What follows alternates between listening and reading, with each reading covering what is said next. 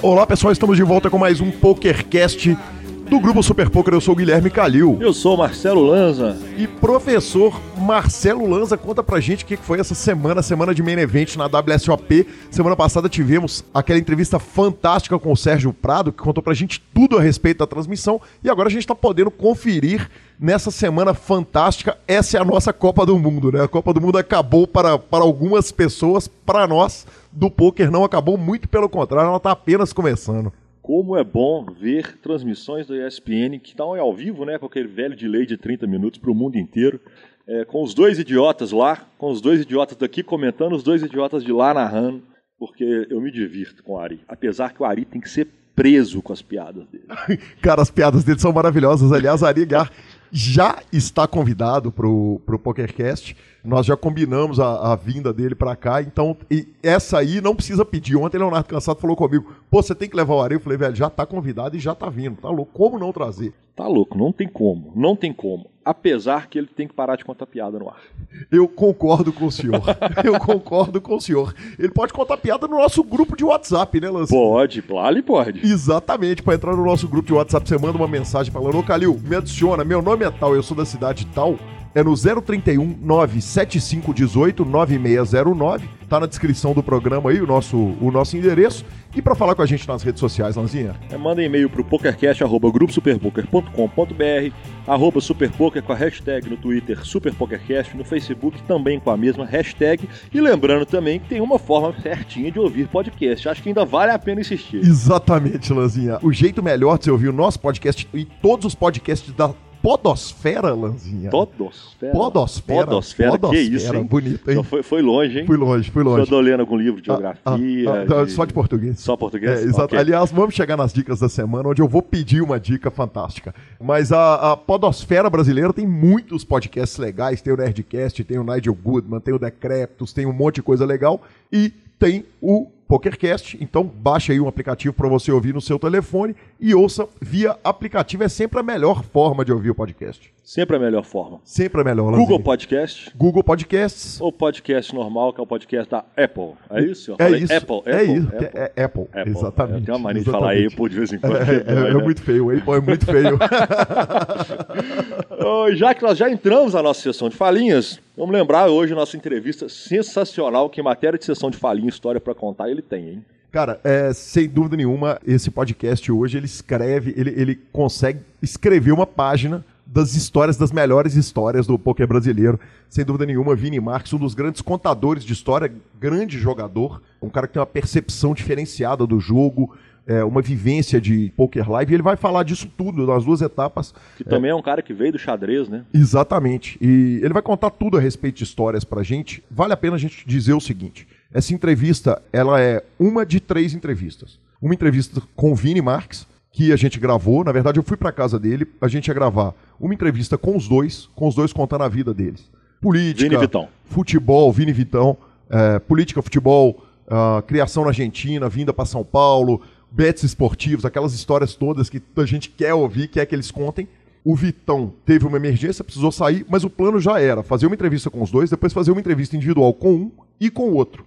Eu acabei fazendo uma entrevista com o Vitão, que tinha que sair para narrar o Masterminds, e essa entrevista durou duas horas e ela só termina porque ele tinha que sair para narrar o Mastermind, porque tinha história pra gente contar ali, tinha história pra gente só entregar pro Rodolfo e falar assim, velho, edita isso até o final do ano aí, tá, tamo tá tudo certo. Estamos resolvidos de podcast.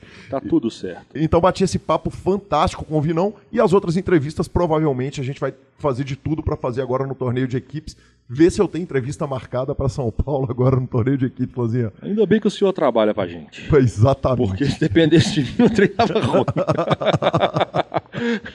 Só tô falando da minha meia-culpa. O que o Gui faz aqui é inacreditável. Muito obrigado, Lanzinha, pelo reconhecimento. Agradeço e muito me alegra isso. E, e... Aí eu dou moral pra ele nas apostas, deixa ele ganhar um dinheiro e tal, fica tudo certo. Aliás, que tá um sonho a aposta, hein, Lanzinha?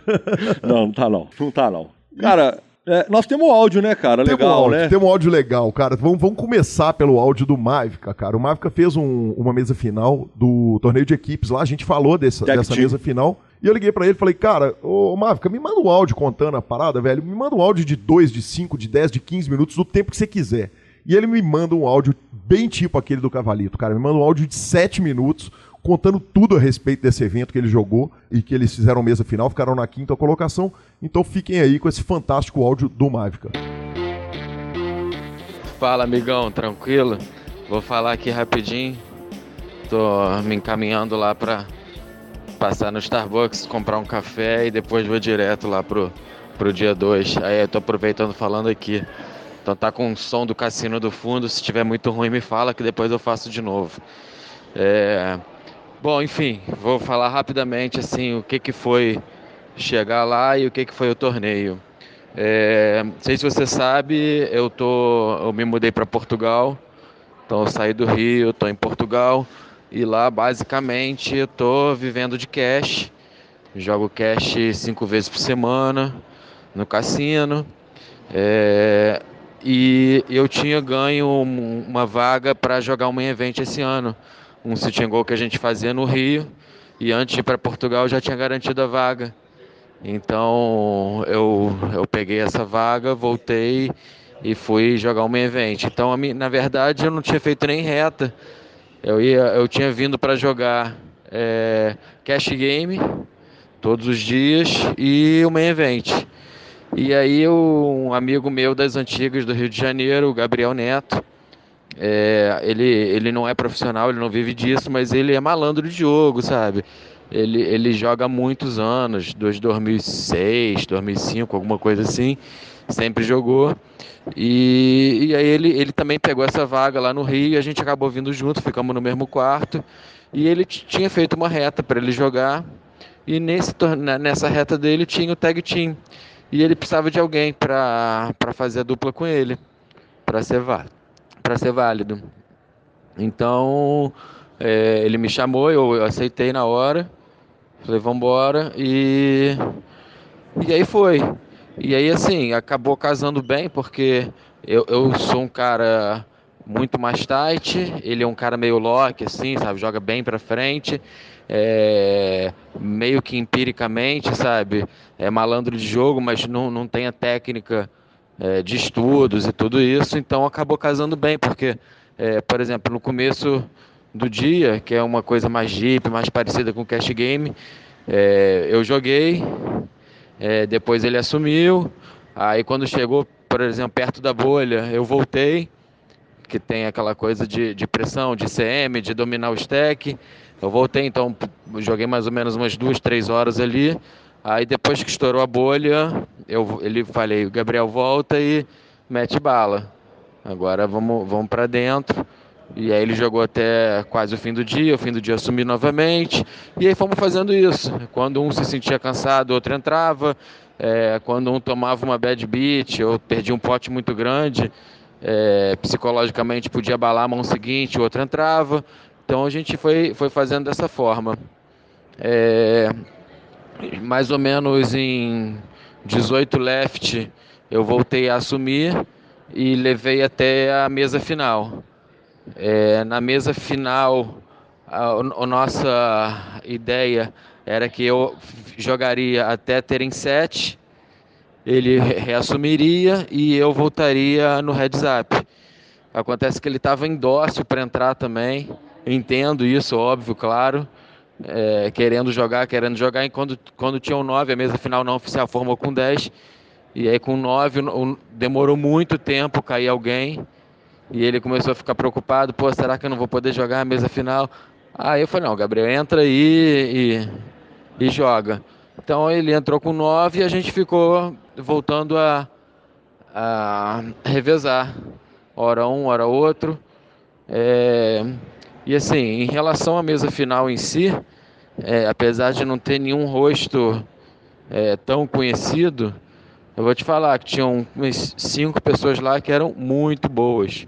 Tinha a, a, uma, uma lourinha lá, a Lori, é, ela, já, ela tem, sei lá, uns quase 3 milhões de, de premiação já em, em, em live. Ela é jogadora de cash, ela é muito agressiva, ela é muito boa. Se eu não me engano, ela já tem um WPT também. Ela estava lá, tem um outro alemão que era muito bom, que foi o cara que ganhou é, junto com a Indiana. O cara era, jogava muito bem. O alemão que ficou em terceiro era muito bom. O japonês que ficou em segundo, que era a equipe japonesa de quatro, mas praticamente só ele jogava. É, pelo que eu fiquei sabendo, ele jogou muito bem, ele entrou chip líder, então e ele, e ele fez valer o, stack dele, jogou muito bem como chip líder. É, ele, eu fiquei sabendo que ele é jogador de online, então tinha, tinha pessoas muito boas. Tem um garoto que ganhou o dois anos atrás, jogou muito bem também. Então, assim, apesar de não ter nenhum rosto tão conhecido, foi uma mesa bem forte. Tinha uma dupla, que era uma dupla bem ruim, assim, de gorila mesmo, sabe? Inacreditável as coisas que os caras faziam. Não sei se eles eram tailandeses alguma coisa assim. É, se jogasse um cipó lá, eles se divertiriam a tarde toda.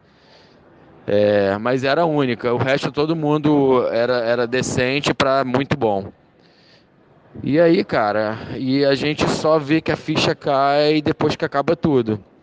Porque no momento dali da mesa final a gente não não percebe assim que a gente está fazendo história, né? Que que que para o Brasil isso é é um marco assim de a quantidade de mesas finais que o Brasil tem, de bracelete que a gente tem, para a quantidade de jogadores excelentes que o Brasil tem, é uma coisa ridícula, assim. É, porque a gente, pô, a gente, o Brasil domina o poker online mundial, domina o PS, e não é possível que a gente tenha tão poucos braceletes em relação as outras pessoas. É, mas a, eu e a gente jogando ali a mesa final, a gente está fazendo parte dessa história, tentando alguma coisa para o Brasil, mas a gente está ali na adrenalina, né, na, concentrado, focado, é, apesar das centenas de mensagens que, eu, que a gente veio recebendo durante a mesa final e antes disso. É, mas e a, e a, ficha só cai no final, né? Que a gente chegou tão perto realmente de um bracelete. É, dá aquela aquele, aquele gostinho da gente se lamentar, mas é, também faz parte, né? Ninguém entra num torneio de pôquer achando que todo, todo torneio que jogar vai cravar, vai ganhar um bracelete. É porque realmente a gente chegou muito perto, então dá aquele gostinho amargo. Mas é isso, se tiver mais alguma pergunta, mais alguma coisa que, que eu possa te responder aí, me fala. Valeu, um abração, parabéns pelo trabalho. Esse é o sensacional, sempre elegante e mágica. Um gentleman. um gentleman. Foi brilhante nas colocações. a reta final, a reta final do comentário ali. Sensacional, cara. Brilhante, brilhante. Isso aqui, brilho de, de mágica e, e que tá morando em Portugal, como ele mesmo contou, cara, que fantástico o áudio dele, é, que capacidade de contar a história. Brilhante, Eu... cara. E, e temos mais? E, e, não, e eu contei pro Mavica é, o orgulho que eu tenho de, de, fazer parte do livro dele. Ele ficou super feliz com, com isso aí durante as nossas conversas. Tomara que ele brilhe aí nesse resto de WSOP. Mas e aí temos também um áudio do Renato Caneoia, o que conseguiu o resultado do Giant, mandou pra gente um áudio e já está convidado para vir aqui fazer uma participação no programa. Ficamos então com o fantástico áudio de Renato Caneoia, que conseguiu um dos maiores resultados do Brasil na WSOP desse ano. Cara, esse torneio é... tem, tem, alguns detalhes desse torneio que talvez vocês não saibam, né? Ele é um, ele é um torneio de cinco flights, então são cinco dias um, que acontece desde o primeiro, a primeira semana da WSOP, custa 365 dólares e o jogador pode dar quantas entradas quiser. Só que acontece que é, você começa com 25 mil fichas e são 20 minutos de blind, o que no, no, no live pode se configurar como um torneio de um torneio hyper, né? Entre turbo e hyper ali. Dependendo até do, da mesa, porque a gente joga em, ten-handed, é, no primeiro dia a gente joga em ten-handed, ele é meio que ele é meio que um hyper assim. É, então joga-se muitos, muitos níveis até você passar por dia 2. E para você ter ideia, começa com 25 mil fichas e o dia acaba no blind de 24 mil. Ou seja, no, no flight que eu joguei, eram mais ou menos 1.100 jogadores e passaram 63 apenas, com a média de 15 blinds. Então, eu passei com 30 blinds por dia 2 então eu tava com a média, a minha média, a minha a quantidade de fichas que eu tinha, mesmo sendo short, era muito maior do que a média, e isso me, me ajudou bastante, né, durante, durante o torneio. E tem uma vantagem bem grande desse torneio que é a galera que, cara, é o torneio mais barato da série tal, então tem bastante recreativo mesmo. E lá na reta final isso, isso faz, faz diferença, né? É, aconteceu que eu joguei o quarto flight e eu consegui passar com um tiro só. Eu só dei uma entrada nesse torneio. Eu ensaquei 900 mil fichas, que no dia 2 voltava no, blind 30k, então eu tinha 30 blinds e passaram 524 jogadores pro dia 2, já ITM, e eu era o 35 stack, ou seja, eu tava gigante mesmo, assim. É, no dia 2, que foi depois do quinto, da quinta sexta-feira, então foi num sábado, o dia 2, ele é um pouco diferente, é de 40 minutos de blinds. É, isso foi uma surpresa, na real, eu não sabia disso. E, e, na, e eu já tava, cara, eu já tava com uma vibe muito boa para esse torneio. Quando eu registrei nesse torneio, o Cavalito falou assim, cara, esse torneio tem a sua cara, velho. Sabe, antes, antes de eu passar pro dia 2, isso. Muito louco. E depois que eu passei pro dia 2, o Bruninho, o Kawaguchi, falou assim, cara, esse torneio tem a sua cara, mano. Tem muita cara de você chegar nesse torneio. E mesmo com 500 left ali, tá ligado? Beleza, então... É eu passei por dia 2, que foi numa, num sábado, o dia 2, e por uma coincidência né, do, do, do schedule, do, da agenda que a gente tinha, o Danilo, que é o meu mind coach, o Danilo Rentinski, é, instrutor do método de Rose e tal, ele chegou alguns dias antes, uns três ou quatro dias antes, eu acho e ele chegou bem na metade da nossa, da nossa viagem. Ele veio para cuidar da nossa rotina, da nossa alimentação e das nossas práticas do método. Então, todos os dias aqui a gente está praticando. É, ele está ele tá indo ao mercado, ele está cuidando de, de todo esse lance para a gente. Inclusive, dinner break, a gente volta, é, tem, tem, tem comida preparada e tudo mais. E, e ele chegou num momento assim que eu, eu já tava acho que 10k no ferro e a vibe já tava baixando, né? Porque é depois daquela coisa de novidade, logo você chega. É igual, é mais ou menos parecido com pensar uma série tipo Scoop, assim, que são três semanas, são duas semanas Scoop, duas ou três semanas, duas semanas e alguma coisa, que chega mais ou menos na metade ali, a energia começa a baixar, sabe? Então, foi estratégico que ele, que ele viesse da, da metade para o fim e que viesse até, até acabar o meio evento. Né? Então, ele chegou uns 3, 4 dias antes do, do dia 2 e ele já percebeu que a vibe estava diferente do que seria o ideal. A gente já, já fez algumas coisas para essa vibe toda mudar. E aí a gente chegou no dia 1, um, no dia 2 do torneio com, com uma energia totalmente diferente, com uma pegada totalmente diferente para é, já acreditando, né, que que era possível, mesmo sendo um torneio turbo, que eu tinha muita edge, que é, a única coisa que eu posso controlar são as minhas ações e tudo mais. Agora, falando um pouquinho mais do dia 2 em diante, é, como, como eu já havia falado, passaram 524 jogadores, e, cara, stack curto sempre ali, né? Num, é, em algum momento eu subia para 30 blinds, 40 blinds, mas logo o blind já subia e aí eu caía para 25 blinds tal.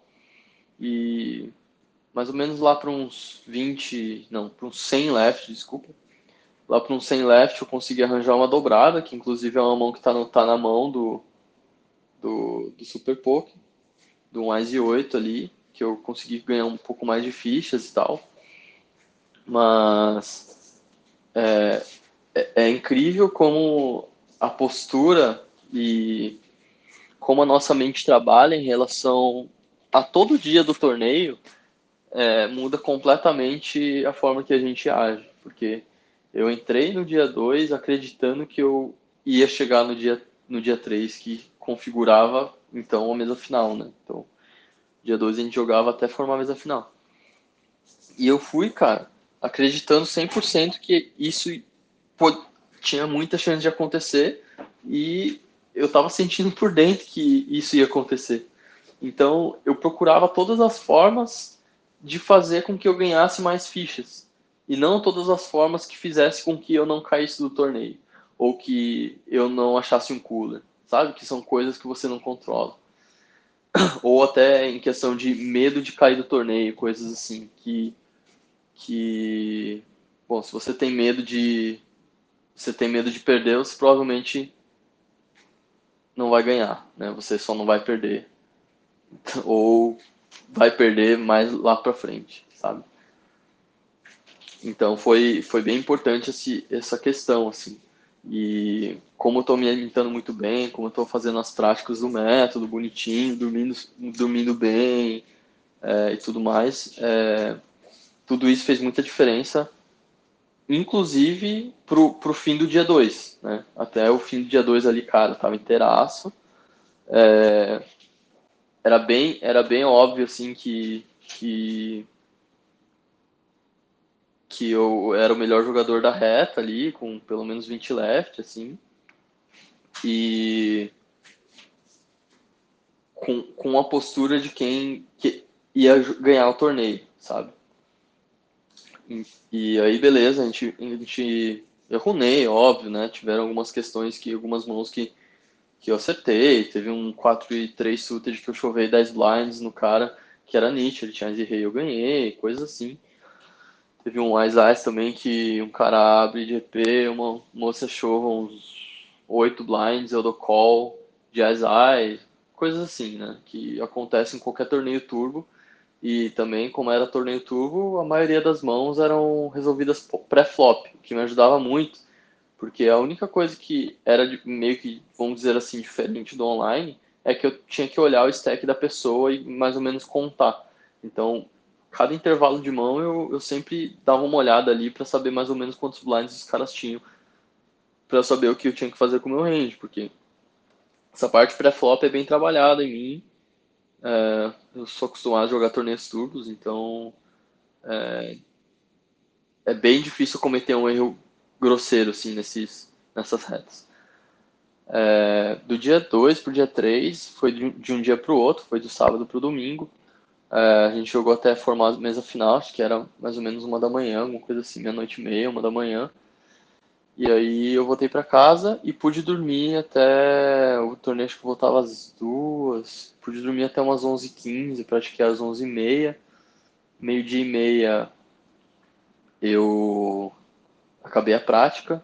E eu, Ale, eu e o Cavalito ficamos conversando e discutindo sobre a, a configuração da mesa e, e a melhor estratégia para a mesa. Inclusive, o Cavalito foi, foi fundamental, assim, porque quando estava 27 left, tinha três mesas, ele ele estava ali pegando informações da mesa do lado. E aí, quando formou a CMFT, ele já tinha informações dos caras. Então, eu tinha informação de muita gente que eles não tinham informação de mim.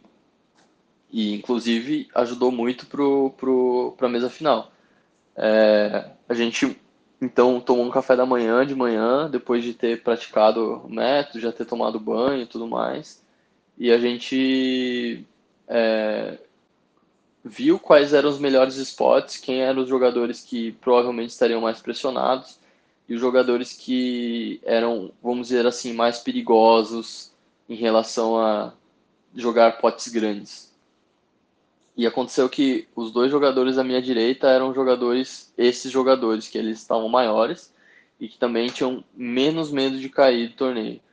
O que me ajudou bastante, né? Eles estavam na minha direita. E, bom, eu, eu comecei o, o dia 2 com. O dia 3 com a mesa final com 57 blinds. É, o segundo maior em fichas tinha 42 e, cara, tinha uma galera com menos de 10 blinds, assim e boa parte deles tinha em torno de 20. Então eu consegui dar bastante raise fold. É, toda hora que o que alguém dobrava, que, que alguma coisa diferente acontecia, eu já eu já colocava na minha cabeça qual que ia ser a, a nova estratégia da mesa. E foi, foi dessa forma o torneio inteiro, a mesa final inteira. Eu acho que eu joguei super bem a mesa final, acho que eu, eu tomei as melhores decisões mesmo. É, inclusive um spot que eu, que eu tri, dei um tribet no cara que não passou, eu acho que era o um melhor spot para eu pegar, é, com, com as blockers boas e tal. E, inclusive, é, o meu mindset estava tão bom e, e a minha postura estava tão boa que quando eu caí do torneio, eu, eu feliz. É, porque era simplesmente a situação onde eu tomei todas as melhores decisões que eu considero é, para aquela mesa. E, e outra coisa também que é bem relevante, que, eu, que passa pela minha cabeça, assim, nesses momentos que eu tô com, tô com um mindset muito bom, é que Cara, pegar a mesa final é, são nove jogadores e cravar um torneio é, é um, tem que ter uma run diferente, né? E para eu ganhar um bracelete um dia, claro que a diferença de eu ficar em quarto colocado e, e cravar o torneio é, em termos financeiros e de mídia, inclusive de imagem, ela é gritante. Mas, cara, essa é a primeira vez que eu tô vindo aqui para jogar uma temporada completa e já consegui chegar numa mesa final assim. A, a única coisa que eu tenho que fazer é me colocar no spot de, de ter mais oportunidade de pegar mais mesas finais. Porque dessa forma, uma hora eu vou, uma hora eu vou, eu vou cravar o torneio, sabe? Então, cara, tô bem contente mesmo com, com o que aconteceu. É, acho que estou bem lúcido assim em relação a, ao que muda, ao que não muda. Assim como quando eu cravei o T-Cup, cara, eu, eu dei uma entrevista pro Poker Stars e falei, cara, o jogador de um, um dia antes do, de cravar o T-Cup e um dia depois, ou alguns minutos depois de cravar o T-Cup, cara, o jogador é o mesmo, cara. Isso não muda, sabe? O que, que muda? Que os outros vêm de você ou mesmo a sua autoestima. Mas o que você tem de conteúdo não muda. Então, para mim é a mesma coisa. Quando, quando um jogador ou alguém nos corredores vem e fala assim, oh, parabéns, não sei o que, tal. O que eu interpreto disso é, é o seguinte, cara, é, é mais um passo, é mais um degrau que eu subi em direção aonde eu quero chegar. E eu já sabia, eu já eu tô vendo a escada. Ela tá ali, os degraus estão ali. Eu sei que quando eu subir aquele degrau, eu vou ter uma visão diferente. E e tudo bem, eu já sei que isso vai acontecer. Assim como quando eu cravar um torneio, um quando eu ganhar um bracelete, isso também vai acontecer. O assédio vai ser diferente, o jeito que as pessoas me veem vai ser diferente. Mas a pessoa, o Renato, o Renato Caneóia de dentro ali, ele não muda. Então, é, eu acho bem importante assim ter, ter essa visão, porque quando, quando essa explosão acontecer, é, muitas pessoas podem acabar né, perdendo um pouco a linha ali, e eu acredito que isso não vai acontecer comigo, sabe? Bom, mas é isso. Acho que deu para falar bastante. E quando a gente tiver outra oportunidade aqui, é, de repente num podcast, se, se rolar no futuro, a gente conversa mais. Se tiver alguma dúvida, conversamos aí. Fechou? Obrigado, Calil, pelo, pela oportunidade, pela abertura aí no, no canal de vocês. Eu vou ouvir o, o podcast de vocês, inclusive, para ver o que, que, que teve de conteúdo ali dessa, depois dessa FT. Valeu, obrigado, até mais. Muito obrigado também, Renato. Sensacional, fantástico poder falar com esse monstro do game que meditou ele, o Danilo, o Poker Mind Coach e o Cavalito mandando vídeo o dia inteiro deles preparando café da manhã dos campeões e tal, não sei o quê. Que delícia, né, velho? Quarta colocação rendeu a ele 91 mil dólares quase. E Lanzinha, vamos começar já para a cobertura dos nossos eventos, né, cara? Vamos dar aquela passadinha então. O, finalizando o evento 6, que era o Giant, com 8.920 entradas, no limit holding. Exatamente. Quem ganhou foi o Jeremy Perrin, norte-americano, ganhou 251 mil dólares e o seu primeiro bracelete ganhou de Luiz Vasquez, também norte-americano, o Heads Up, Lanzinha. Evento 11, agora Omaha, PLO Giant, 365 dólares, 3.250 entradas. Cara, quando a gente fala Giants, são Giants mesmo, né, velho? 3.250 entradas no evento de Pot Limit Omaha, é um negócio impressionante. Quem ganhou foi o Tim Andrew, do Canadá, 116 mil dólares. Em segundo colocado ficou Pete Arroyos, norte-americano, levou 71 mil dólares e foi o primeiro bracelete de Tim Andrew. Evento número 58, 5 mil dólares, No Limit Holding, Six-Handed, 621 entradas. E quem puxa esse torneio é ninguém menos que JRB, o John Robert Beland. O John Robert Beland é uma celebridade ali da, da pré-história do poker. Ele participou do Survivor. Então ele Survival. é exatamente aquele reality show e ele é aqueles No caras limite. que fez o no limite aqui no Brasil. É, ele fez esse crossover aí de, do poker com o mainstream. Na época que reality shows eram bem menos, então as pessoas que faziam reality shows ficavam super famosas. O JRB fez é, Survivor e finalmente ele puxou seu primeiro bracelete. Segundo palavras do John Robert Belandi, ele falou que ganhar o bracelete em No Limit Holding é uma surpresa extra gigante para ele, já que não é o melhor jogo dele. Para ganhar esse torneio e os 616 mil dólares, ele bateu Dean Lyle do United Kingdom, que levou 381 mil dólares aproximadamente. Tivemos ITM bom brasileiro, Lanzinha. A véia, a véia tivemos- pegou 16 mil dólares, ficando na 28ª posição, senhor. A cara que logo, logo, certamente vai estar aqui com a gente nesse PokerCast, já está passando da hora de fazermos a entrevista dele. Evento número 60, 10 mil dólares, Pot Limit Omaha High Low 8 or Better Championship, 237 entradas. Exatamente, esses torneios de 10 mil são os championships que coroam o campeão de cada modalidade. E tivemos um campeão de primeiríssima linha, professor. Se a gente pudesse escolher um campeão para Pot Limit Omaha que não fosse brasileiro, talvez fosse esse monstro Phil Galfond ou My God Clay Aiken, o gigante Phil Gal- Galfond, que está inclusive abrindo um site, o Run It Once, um site, uma, uma plataforma de poker online, e ele puxa 568 mil dólares, ganhando o heads up de Michael McKenna, dos Estados Unidos, que puxou 351 mil dólares. E tivemos alguns grandes nomes nessa mesa final, Lanzinha, entre eles Marco Johnson e David ODB Baker. Sensacional. O Field estava molinho, molinho. Evento número 62A. 888, 888 dólares. Crazy Eights, No Limit Holding, 8-handed, 888.888 dólares garantido, aonde a gente quase teve 8.888 entradas. A gente teve 8.598 entradas. Exatamente, Lanzinha. Esse o patrocinador desse evento é, como vocês puderam perceber, o 888. Ex-patrocinador aqui do programa aí, que a gente tem muito carinho com esse site. Quem ganhou esse torneio foi o Galen Hall, norte-americano. Ele ganhou 888.888 dólares. E ele ganhou de um jogador de Látvia, que eu não vou falar o nome dele. Claro que vai. 476 mil dólares. Você vai fazer isso comigo, Não, Lanzinha? mas você está falando de todos. Então tá. Então quem, quem ficou na segunda colocação foi Edwards. Kudrjaksveks, de Látvia. o jogador foi campeão desse torneio, Lanzinha. É, ele foi chip leader no dia 2 e no dia 3. Entrou na mesa final e matou a turma.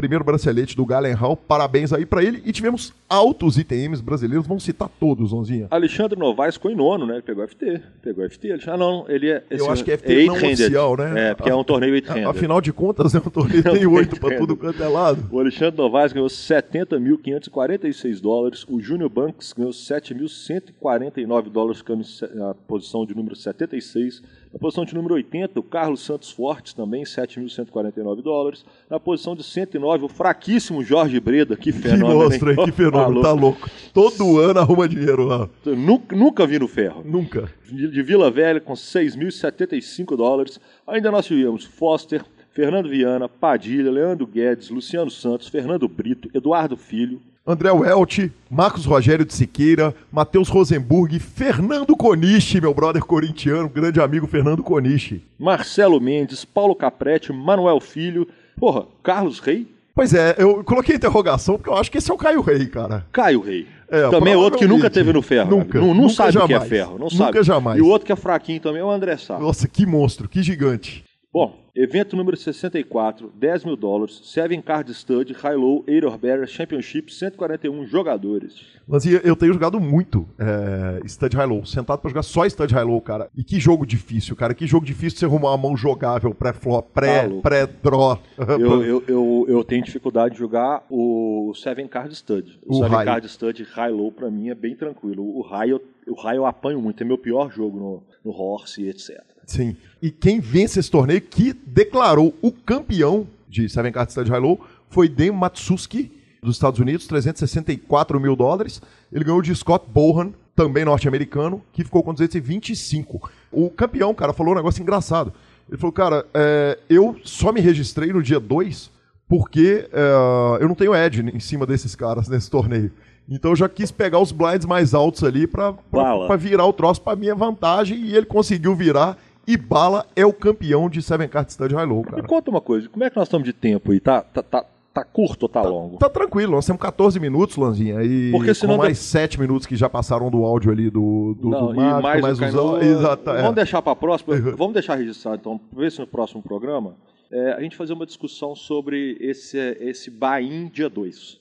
Acho interessante esse- essa discussão. Acho muito eu tenho, Eu justo. tenho dúvidas a respeito Acho da muito justo. legitimidade disso. assim. Será anotado na guia básica do programa de temas futuros a serem discutidos, que é onde eu anoto as dicas que a turma dá pra gente lá no WhatsApp. Bom, e chegamos nele. Chegamos nele, Lanzinha. aí sim. Evento número 65. 10 mil dólares. No Limit Holding Man Event. The World Championship. Exatamente o torneio que coroa o grande campeão mundial de pôquer do ano. Vamos começar falando um pouquinho das informações do torneio, cara. Nós tivemos um recorde de entradas, foi o segundo maior main event desde 2012, aquele ano que o Jamie Gold ganhou o evento. Nós tivemos 7.874 entradas e um prize pool total no evento de 74 milhões de dólares, Lanzinha. É, é um dinheirinho, né? É um dinheirinho. Não, não, não resolve as contas todas, não, mas paga um bocado. E o, o, o- o pagamento para a mesa final desse torneio, o primeiro grande. cam- o- aliás, vão de baixo para cima, né? De nono para primeiro, né? O nono colocado leva o número redondinho, maravilhoso e lindinho, um milhão de dólares. One million dollars. Exatamente. O oitavo colocado, 1 milhão 250. Sétimo, 1 milhão e 500. Sexto colocado, 1 milhão e 800. Quinto colocado, 2 milhões 150. Aí teríamos uma bolha do troféu se o main event tivesse troféu. Ele Não, não, ainda tem. não. Ele tem Ainda não. é, a quarta colocação. Isso, a- é a bolha, seria a bolha Ah, do tá, troféu ok, se ok. tivéssemos troféu. Olha o pay jump, de 250, a quarto colocado já leva 2,825. Aí o terceiro colocado, 3 milhões 750. Segundo colocado, redondinho e maravilhoso, 5 milhões de dólares. E o primeiro colocado, vai Brasil. Vamos que vamos, que seja um brasileiro que traga para casa 8 milhões e 800 mil dólares, Lanzinha. É um, é um valor, hein? É, é um valor bonito, né, cara? Filho, vai lá, ganha o dinheiro, liga pro cansadão e vê como é que faz pra trazer e tá tudo certo. Exatamente, muito bem colocado. Muito bem colocado, Marcelo Lanza. Cara, na guia do nosso programa, nós temos um batalhão, um, um verdadeiro batalhão de brasileiros que foram inscritos nos dias 1A, nos dias 1B, 1C, e passaram um monte de gente, já caíram, já continuaram. Então, assim, como o programa está sendo gravado hoje, Domingo, no domingo, às 2h36 da tarde. às 15 horas começa o dia 4 do Main Event. É, tivemos bolha do Main Event ontem. Então, assim, nós não vamos citar todos os brasileiros que jogaram o evento, que ia ficar muito longo, mas nós vamos citar todos que entraram no dinheiro. Exatamente. Vamos dar uma geral aqui, dia a dia, né, professor, do- dos dias do torneio. Só para a turma que não acompanhou a cobertura e poder acompanhar e po- poder saber de tudo que aconteceu. E o dia 1A teve 925 jogadores. Foi o maior primeiro dia desde 2013. Em 2013 tiveram 943 inscrições.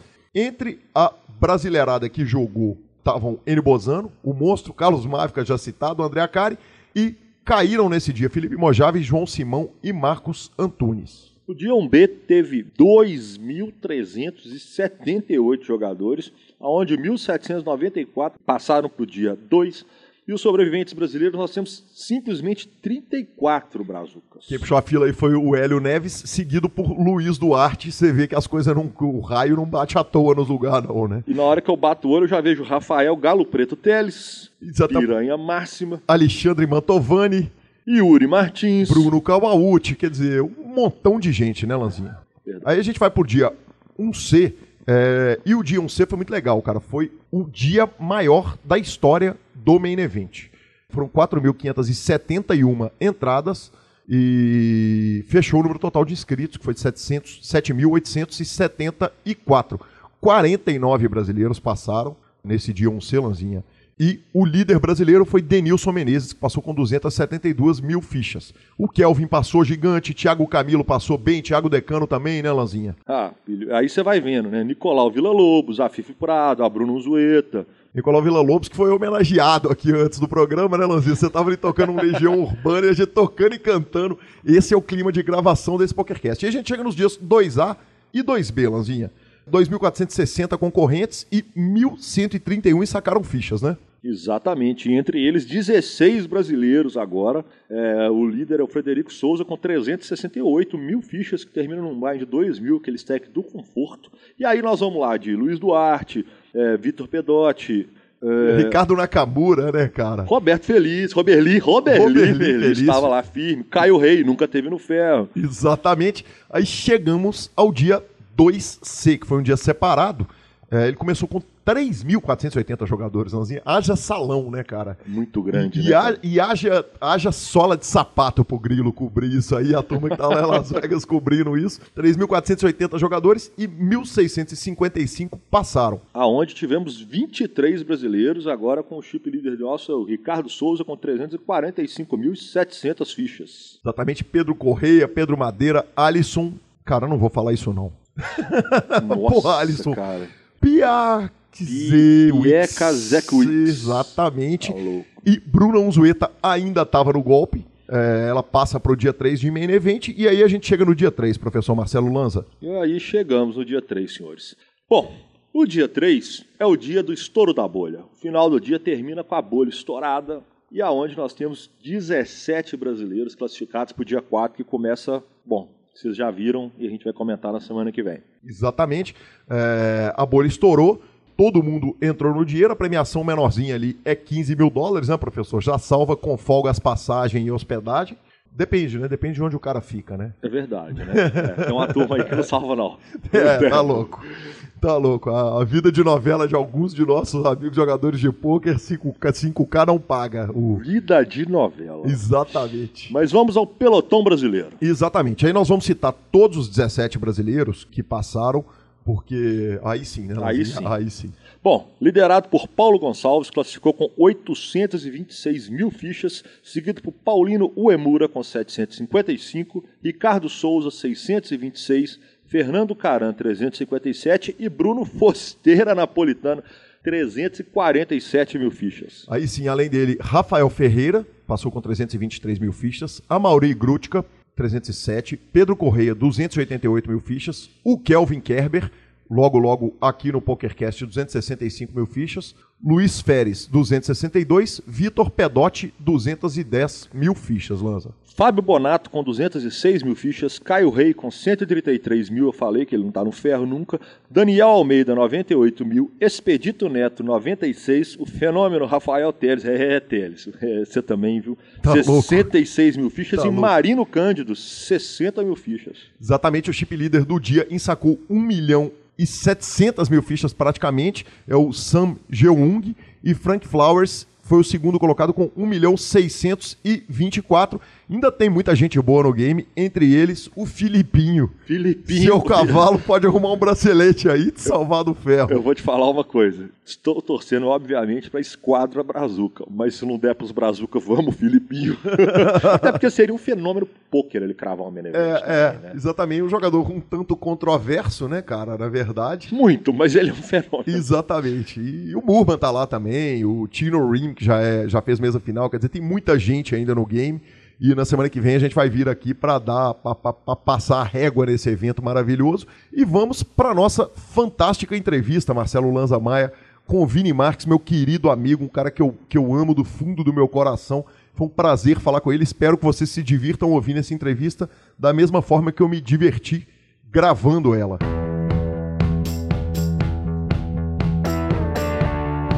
Olá pessoal, muito bem-vindo a mais um PokerCast, mais uma entrevista do PokerCast by Super Poker. É com grande prazer que recebo aqui meu irmão Vini Marques. Vinão, antes de tudo, muito bem-vindo. Pô, Calil, uma honra, um privilégio aqui, você que é um amigo de longa data. E eu sou fã aqui do, do PokerCast, vamos adiante. Vinão, é, eu vou te pedir uma licença para explicar para o ouvinte o que, que aconteceu até a gente estar tá aqui nesse momento. É, eu estou em São Paulo, é, vim para um casamento e aproveitei para fazer duas entrevistas que eu acho que tinham que ser feitas ao vivo. Uma com o Padilha, que vocês já ouviram num programa anterior, e a outra com ninguém menos que Vini e Vitão Marques, meus dois amigos queridos, gente do meu coração. E aí eu cheguei aqui e íamos fazer a entrevista three-handed, é, e Vitão teve um problema médico da, da bebê, que acabou, ele precisou sair correndo aqui. Então vou começar a entrevista com o Vinão. Se o Vitão voltar ele entra no meio da entrevista, senão a gente vai fazer as entrevistas separado, o assunto não vai faltar, até porque são muitos anos de história, né, Vinão? É, muito tempo de história e realmente, pô, até agora o Calil chegou em casa, almoçou com a gente, né? Tava Júlia, minha filha aqui, minha mãe, a gente bateu um papo legal, lembrou de algumas histórias antigas, né? Muita história, né? Acho que vai ter dar um, umas três, uns, alguns blocos de entrevista, né? É, e aqui a gente vai falar tudo aí que a gente quiser, tudo ou quase tudo, né? Em algumas coisas ali, mas vai ficar muito claro, acho que vai ser. Eu acho que a entrevista a gente vai mais fundo, porque não tem como não ir, né? Porque é muito tempo de convivência, é um trabalho bacana, realmente vai ficar muito legal. E aí eu vou te fazer a pergunta, vou mudar aqui. Aprovou o almoço, Calil? Tava bom? Você tá louco, hein? Você tá louco. A gente tava falando sobre o profissionalismo do poker hoje, agora eu chego já sou convidado para almoço. Quer dizer, no carinho familiar com a sua filha linda aqui é, e sua mãe recebendo com esse carinho todo. Muito obrigado, que almoço fantástico, tá louco. Ah, beleza, vamos que vamos. Já foi bem recebido. Tem que estar tá, tá bem, né? Os amigos e, e, quem que vai fazer a gente. que vai fazer os cortes na edição, né? Então tem que estar tá, tá bem o nosso nosso Calil. E vamos embora, Calil. Vamos aqui falar do que você precisar. Cara, vai ser bacana, tipo assim, dividir essas histórias. A gente já fez, né? Algum tempo atrás a gente teve, né? Um, você tinha um, projeto parecido, né? Que a gente conversou bastante, né? Na época de Stingou e tudo mais. Então, eu não lembro quantos anos faz, faz aquilo ali. Acho que talvez sete ou seis anos, né? Vai ser legal, vai ser bem legal porque a gente vai atualizar e vai colocar na, na era moderna do poker todas aquelas conversas. Até pra molecada mais nova ver que, tipo, tem história já essa parada aqui. tá louco. Tem história. Tá louco, como não? Dirão, é, via de regra, normalmente eu sempre começo o programa com a seguinte pergunta: quem é o Vinão fora do poker. Mas eu não vou começar com essa pergunta porque eu, eu acho que não faz sentido, antes da gente estar com seu irmão, a gente fazer a pergunta para falar de família, de infância na Argentina, é de posicionamentos políticos, Boa. de clubes de futebol, dessas coisas todas que eu quero falar com vocês dois juntos. Então, nessa primeira parte que a gente está começando aqui sozinho, eu quero saber quem é o Vinão hoje, porque eu lembro do, bem do Vinão, é, meu colega de Forbet, aliás, talvez o melhor é, que colega de Forbet, né? É que parceiro de, de, de, jogo e de balada. Mas o que, que, que, que anda fazendo o Vinão fora da mídia e dentro da mídia para atualizar a sua, a sua vida no poker atual, cara? Legal, Calil, legal. Boa pergunta. É, vamos lá. Atualmente estou como, como é, comentarista do Super Poker, faço conteúdo para o Super Poker, faço diversas transmissões ao vivo, também tenho trabalhos esporádicos com o World Poker Tour, que eu fiz até evento em Miami, na Argentina, ano passado. Então eu acumulo as funções de apresentador, comentarista, com os coaches individuais, né? Tenho diversos alunos, né? Inclusive alguns, é, muita gente por Skype, gente fora do Brasil, jogadores de futebol. Eu dou aula para o Derek e para o Brighton, que jogam no Leixões em Portugal, regularmente por WhatsApp né? Que é bem bacana, com a chamada de áudio e você manda os slides por mensagem de texto. Sim. É, só que é engraçado que a gente chama de Skype, né? Chama de Skype, mas é o WhatsApp, na verdade. Com o Dentinho, que joga na Ucrânia, né? Com alguns alunos dos Estados Unidos, até alguns deles vão assistir vão estar tá queimados, que eu não consegui arrumar agenda para eles esses últimos tempos ali. Fiquem tranquilos que logo a gente vai acertar isso aí. E é, os workshops, né, que são coachings em grupo, né, que como aproveitando que o poker está crescendo no Brasil, eu fiz recentemente é, Niterói, Duque de Caxias, Volta Redonda, interior de São Paulo bem completo, Curitiba, Salvador.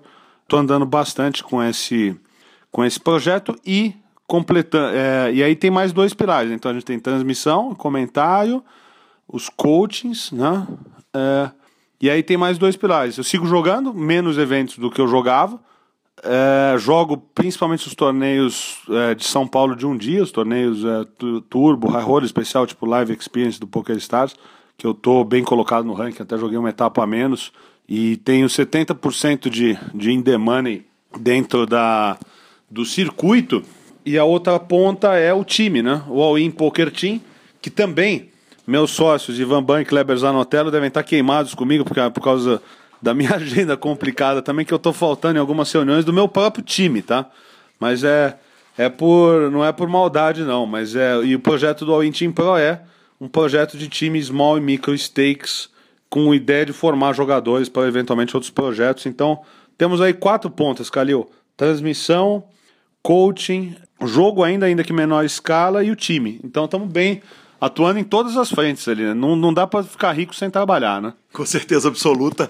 É... E, e, Virão, você falou a respeito de torneios de um dia. Quer dizer, eu também tomei esse gosto dos, dos torneios de um dia. Isso é sinal da nossa velhice, estamos ficando velhos, viramos tiozão que quer a torbeta para acabar logo e ficar rico ou ir embora para casa. Ah, eu acho, acho que é bem por aí, Calil. Acho que é bem por aí. Cara, isso aí é verdade.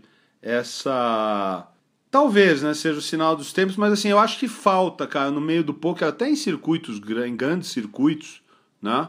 É, talvez mais eventos de um dia. Fica a dica aí pra, pra galera, porque se você pensar que, pô, a gente tem uma situação parecida, né? Você tem é, teu trabalho, você faz também diversas coisas, né? E o poker é uma delas, e você gosta de jogar, né?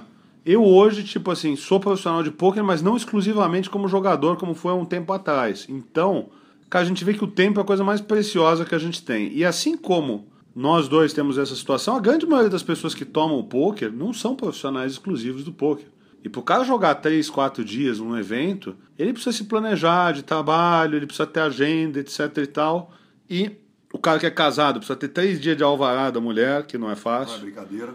Um já é puxado, entendeu? Daquela história, né? Passarinho que acompanha morcego acorda de ponta cabeça, né? Então, não dá, não dá para o cara achar que o aquele cara de 20, 22 anos, que a realidade de um cara de 35, 40 é a mesma dele. Então a gente tem que adaptar para o field, que é esse daí. Então acho que torneios de um dia tem essa vantagem, porque o cara vai jogar um dia acaba, ele já ganha, perde. A gente, eu acho que a gente tem que seguir tendo os majors. Agora, até o high roller de um dia é uma inovação do BSOP que se adaptou a essa realidade.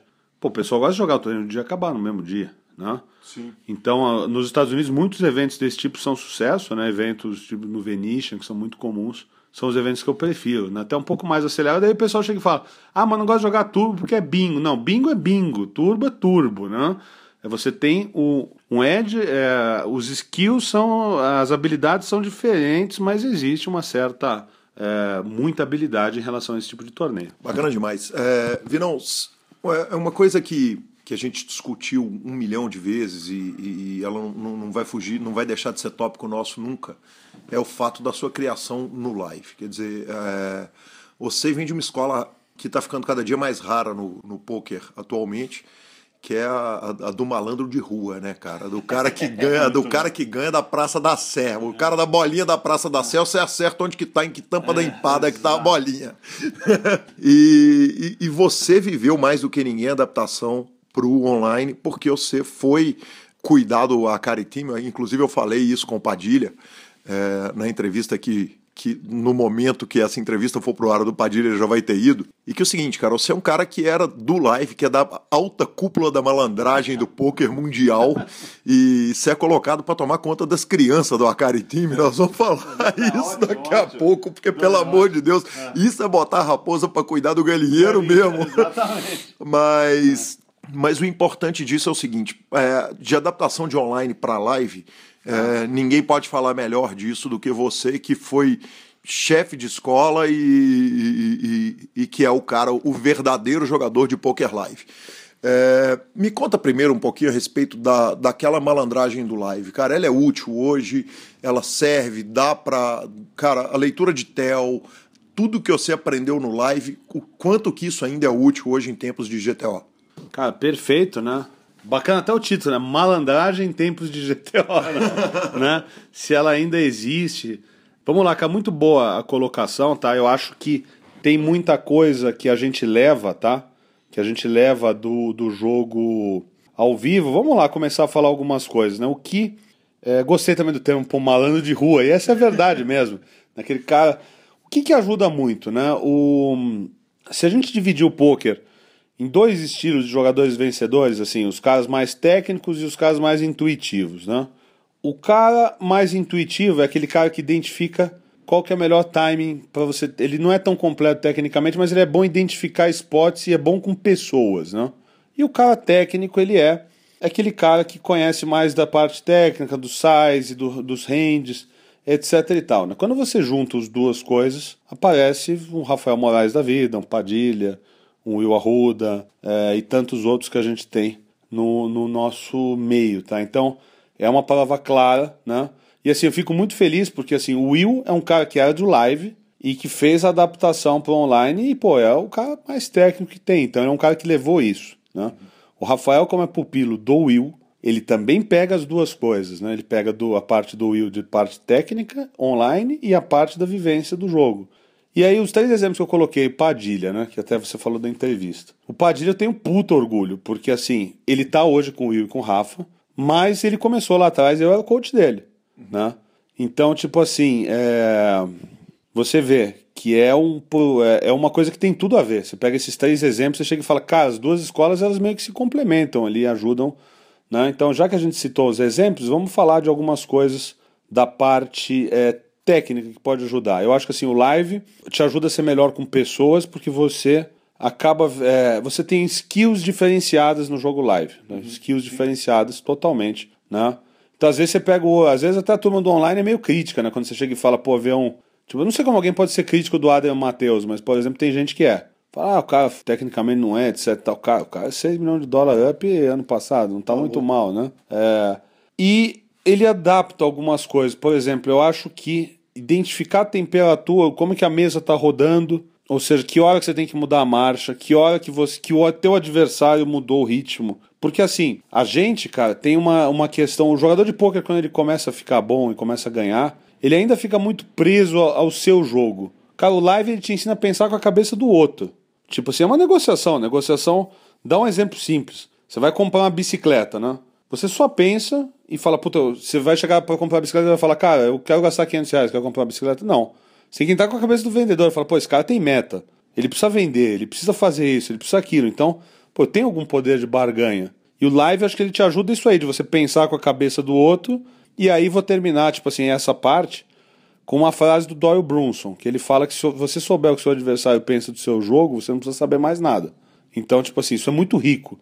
Quando você chega e fala, pô, é, o live ele te ensina isso aí, ou seja, e assim, essa é uma habilidade que o jogador de online ele vai ter uma dificuldade grande quando ele vier pro live.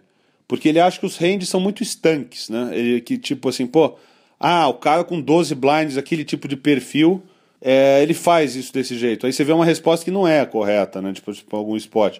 Você fala, cara, é, desse cara você pode afunilar muito mais o range dele. O range dele é muito mais, tipo, fácil de identificar. Aí o cara fala, não, velho, isso aqui é meio standard e tal. Então ele não considera o fator de você conseguir no live, você consegue aprofundar mais o perfil do adversário, logo você tem o range dele mais bem desenhado isso te ajuda, tá? O que que acontece? Então o live ele te dá esse, esse negócio de você ser bom com pessoas e o poker é, online é o poker puro mesmo, o poker de amostragem. Então ele te dá a parte toda, tipo assim, dos sizes, da hora que tem que puxar, do range que abre. E aliás, um é complementar, porque o advento do poker online ele muda o poker em geral. Por quê? Cara, antigamente você viu uma entrevista do Phil Helmut, você jogava tipo 15, 20 torneios grandes por ano. Então às vezes você não pode pegar uns 60, 40 porque você vai ter um torneio daqui a um mês. Aí você tem que quantificar o seu edge ali. No online, hoje em dia, você pega 60, 40, mole. Caiu, você abre outro torneio.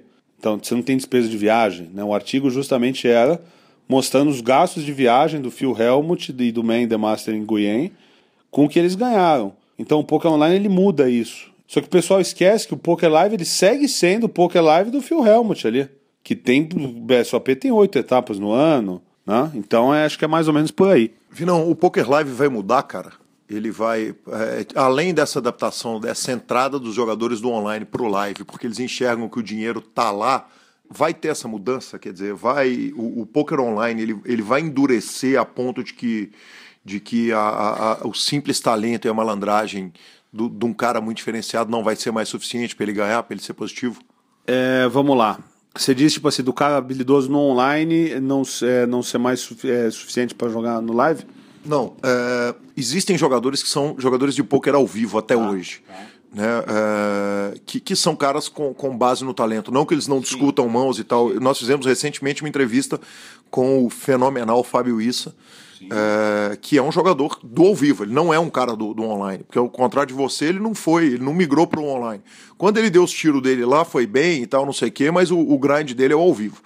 Quer dizer, esses caras vai chegar um ponto que, igual no online, porque no online o, o talento só já não é suficiente para bater os fields. No live ainda o talento só é suficiente para bater os fields e vai chegar um ponto que não vai ser mais? Cara, eu tenho. Eu tenho é, cara, excelente tua pergunta. Acho que eu é, gostaria muito de falar sobre isso aí. Tô tendo opinião e você veio na minha casa ainda. Não precisei fazer nada aqui, você me fez a pergunta.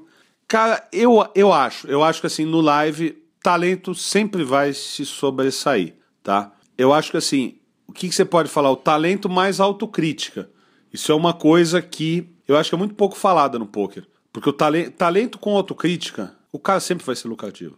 Porque a autocrítica é uma habilidade do ser humano, tá? Uhum. Dele chegar e falar, cara, talvez eu não seja tão talentoso quanto eu acho que eu sou. Eu sou talentoso, mas você tem que saber o seu, seu qual que é seu papel na cadeia alimentar do poker, nem para mais nem para menos. Uhum. Chegar e falar, cara, ah, eu sou melhor que tal cara, puta, mas eu também não sou o Rafael Moraes. Porque a maioria dos jogadores se sente que ele, ele é mais forte que o cara fraco, ele se acha o Rafael Moraes. E não é, né? Aquele caso, o cara às vezes fala, puta, eu peguei a variância, né? Ele não considerou que quando ele começou a ganhar, ele pegou a variância para cima. Uhum. Ele não é ganhador, ele está ganhador. Então, tipo assim, esses pseudo-talentos, né? Se você é talentoso e tem autocrítica, vai. Uhum. Um exemplo, né? Cara, adaptações têm que ser feitas. O Rafael Moraes, que tá bombando hoje, quando ele foi jogar live em Las Vegas nas primeiras vezes, ele foi jogar evento de 200, 300 dólares. Já podendo jogar evento caro. Ele falou, cara, eu preciso bater esses filtros para entender como é que pensam esses caras.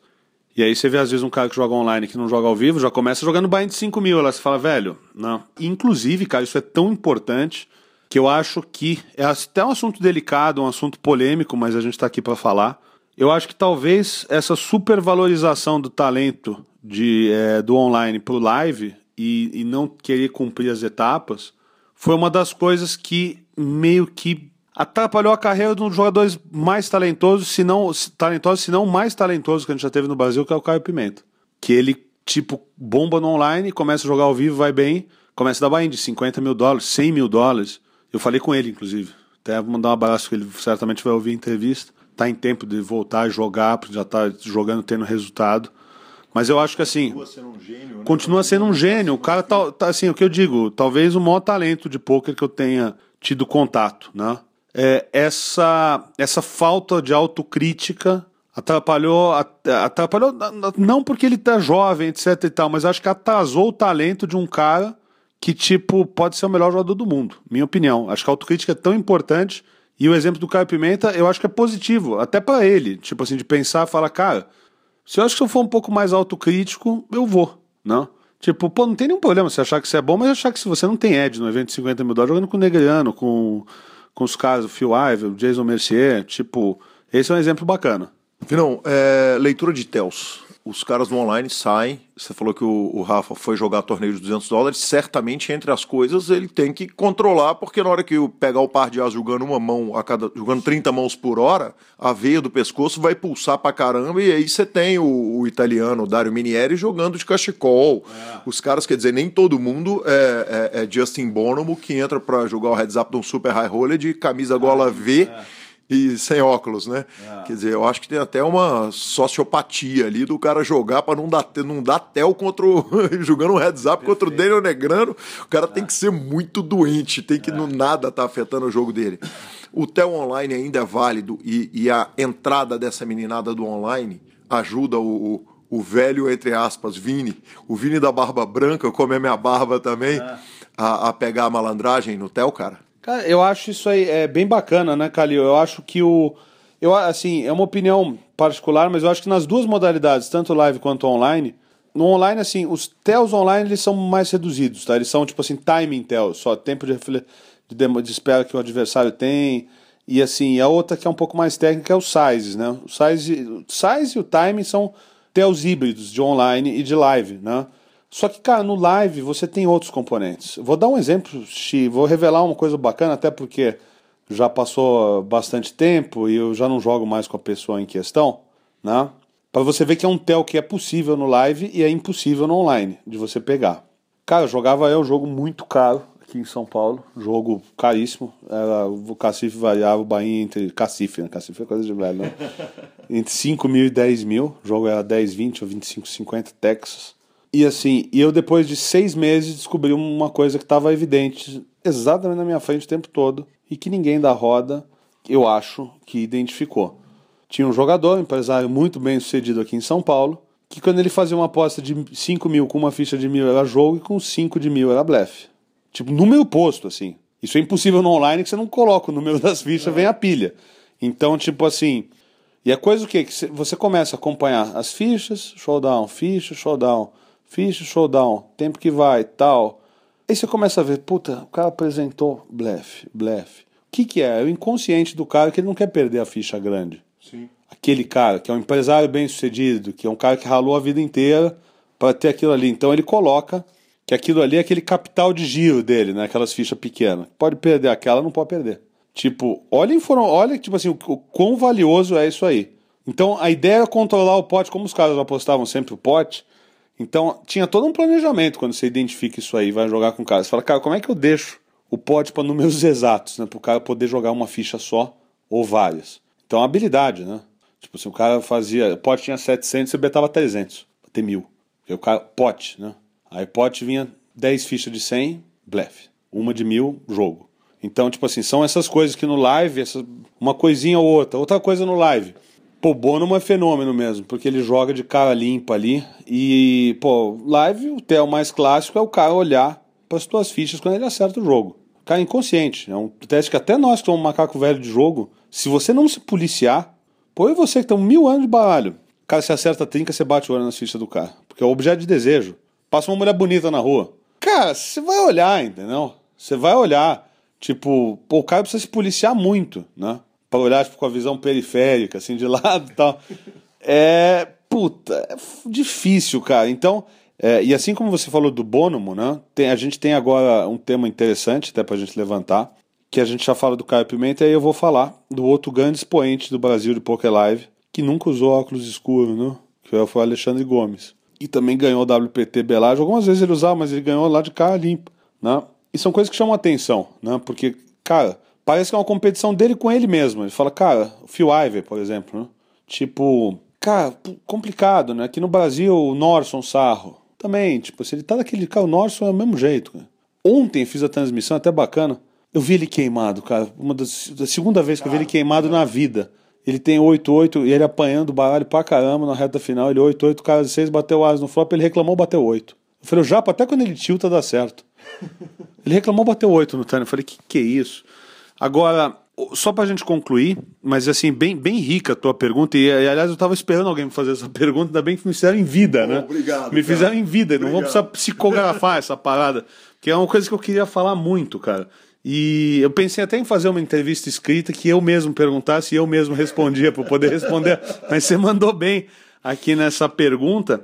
E assim, então, para a gente concluir, é, eu acho que tem uma coisa no live que é aquela tipo postura da mesa, né? Aquele cara que tipo, puta que incomoda no jogo. Agora é bacana porque a gente pode falar, tipo, Ariel Bahia, velho. Ariel Bahia é foda jogar com o cara na mesa. O cara, o cara, o cara controla mesa o tempo todo, o cara tem a postura certa, o cara ataca no momento certo. Ele, puta, o jeito que ele coloca as fichas, o jeito que ele olha pros caras, ele, e não é ficar aquelas poker face atual, entendeu? Que o cara fica olhando pro cara ali. Não, hoje é assédio sexual isso aí. Cabe processo para alguns tipos de poker face. O cara é assédio moral e outras coisas mais. Eu acho que, cara, justamente isso aí, cara, é essa habilidade de de, de, dos TELs. Eu acho que assim, o TELs eu um pouco mais adiante. Seria TELs barra tipo. É, expressão corporal, TELs estariam vinculadas.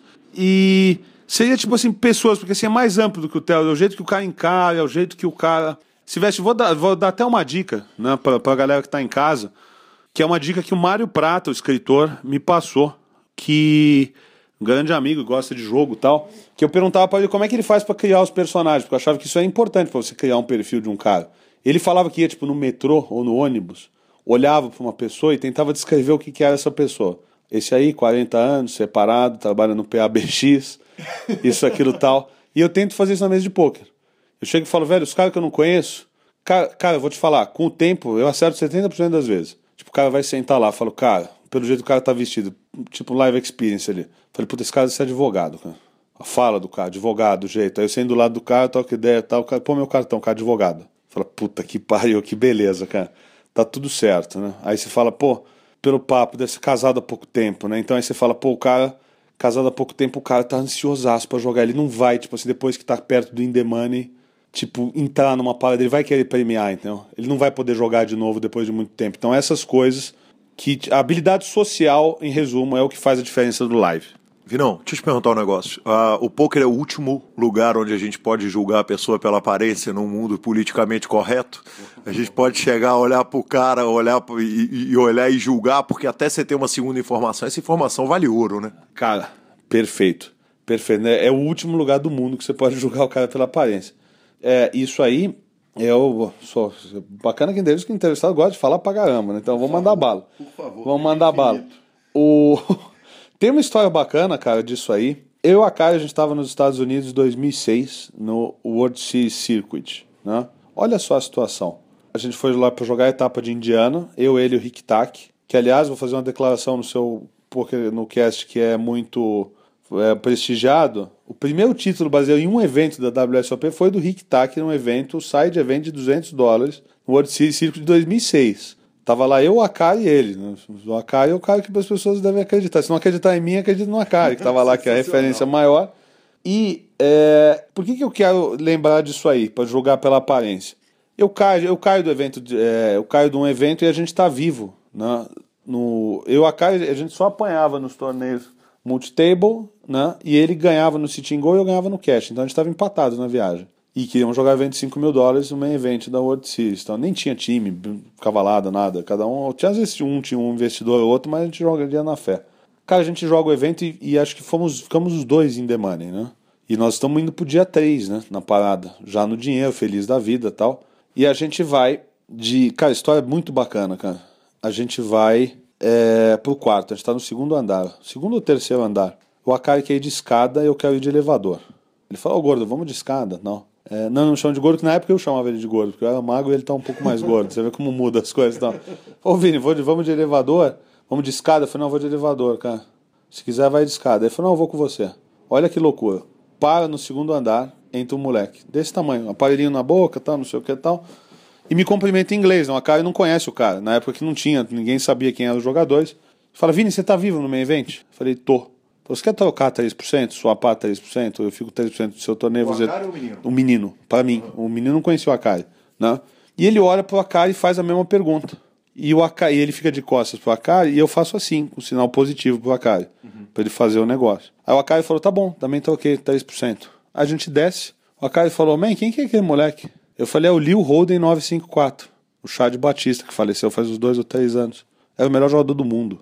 A gente conhecia ele de nome e usava sempre um rapper né, no avatar. E era um moleque desse tamanho de aparelho. Né? Aí eu falei, esse cara não é o Charles Batista. Eu falei, é, velho.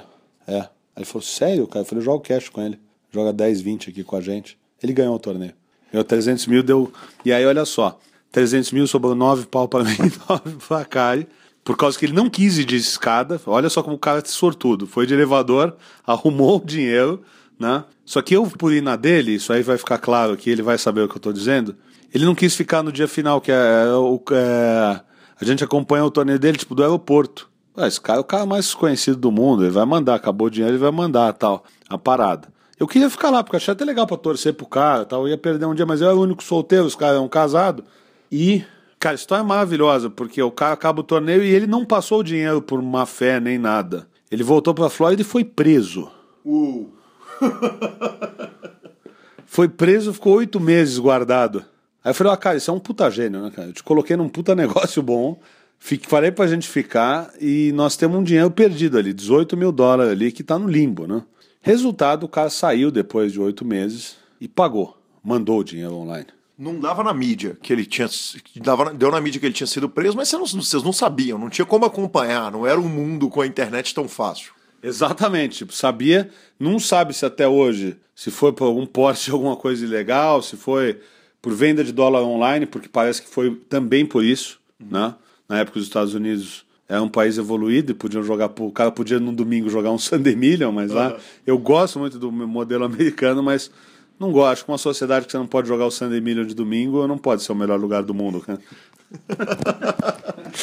não, e então é, é, é, voltando, quer dizer, esse menino, quando ele sai do online, esse primeiro contato dele é uma moleza ler ele, pra você que, que passou a vida lendo gente pra, pra ganhar dinheiro? Cara, é, é mais tranquilo, mas assim, essa galera que já é do online, mais do, do online raiz, é um cara que são bom de jogo live também. Porque é cara que meio que começou, que ia para lá, entendeu? Que fazia as duas. Então eu acho que o jogador híbrido, né? Seria o anfíbio, né? que milita na, na até seriam jogadores anfíbios, né? É, são caras aí que é, os, os caras do, do online das da raiz são difíceis de ler também, porque eles também fizeram toda a trajetória, até explicando tipo assim o que que é, no live, tipo, eu tenho lá 10 meses de final de BSOP, eu fui um jogador super lucrativo de cash. E no online eu fui muito bem no, na época da iPoker, tá? Da, do BetBull 2008 2009.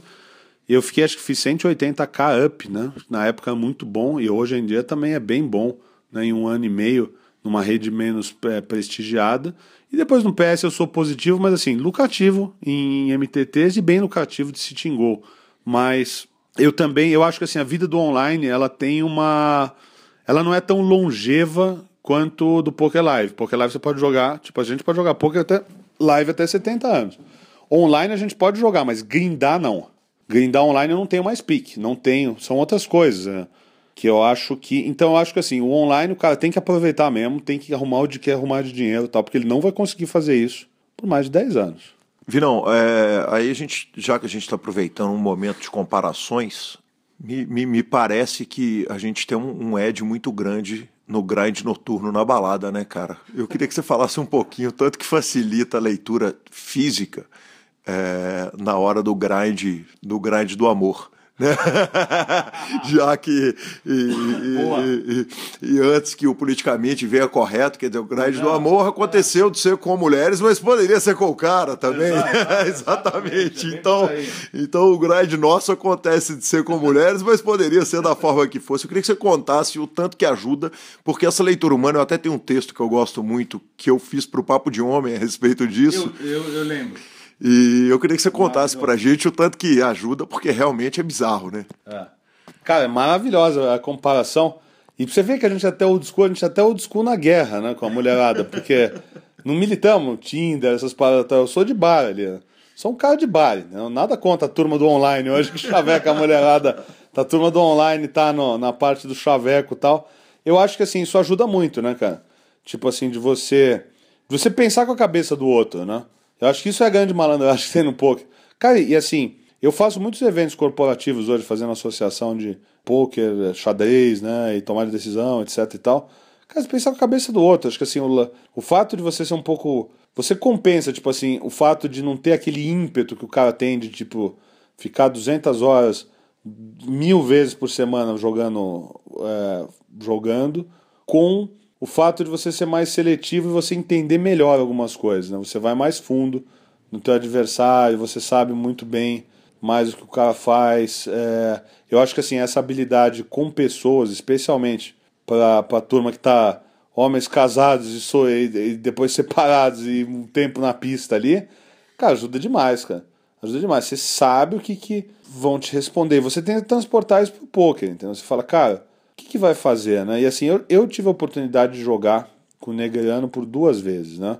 E ele sempre foi meu ídolo ali de, né? De, até o Vitão, inclusive, é um dos casos que abre o documentário dele no Netflix americano. E tive o privilégio de jogar com ele e ver, né? Ficar observando o que, que o cara faz, isso, aquilo tal. Cara, ele sabe muito bem o cara que ele tá jogando, ele, ele cria esse laço. E é uma coisa que, assim, ele usa essa habilidade social para traçar os perfis, mas não é uma coisa falsa, ele é daquele jeito. É uma coisa que faz parte. Então acho que assim, Para caras que tem um perfil parecido com o nosso, é uma coisa meio que natural. Igual o Padilha, né? Você pega o Padilha, é um cara da geração, já não é mais nova, porque ele entrou no Akaiti em 2012, né? Mas ele é um cara que ele, tipo, o que eu pude passar para ele, não só para ele, para o João Fera, que também manda bem em eventos live, o Vitor Rangel o Vico Scarpini, que estão aí na pista, é, que além de serem excelentes poker online, pegaram um pouco dessa malandragem do live. Então acho que isso eu consegui passar para os caras. Ó, oh, velho, tipo, pô, quando você tiver esse tipo de situação e o cara, tipo, pagar um tribet fora de posição e der check rápido, pensa um pouco para dar um c-bet. Né? Às vezes o cara vai te dar, você vai pensar um pouco, o cara vai, tipo, meio que fazer Deus que vai foldar a parada ali. Vai foldar, tipo, você vai free fold. Vai, pensa isso aí, vê tal perfil, faz desse jeito. Pensa mais 10 segundos para tomar a tua decisão.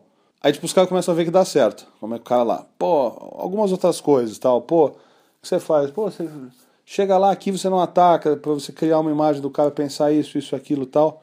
Pensa como o cara lá. Se coloca no lugar do cara. Aí os caras começam a fazer e dá certo. Então, tipo, essa. Toda essa parte, isso aí é legal de passar, até porque é, quando você dá aula para alguém, você aprende todos os dias e às vezes você ensina, né? Então, tipo assim, é, o convívio com eles, eu acho que assim, eu aprendi mais com eles do que eles comigo. Esse convívio pra gente do negócio, porque talvez a impressão que eu tenho é que toda vez que eu falo com alguém que não é do poker, nada é mais fascinante do que Tels.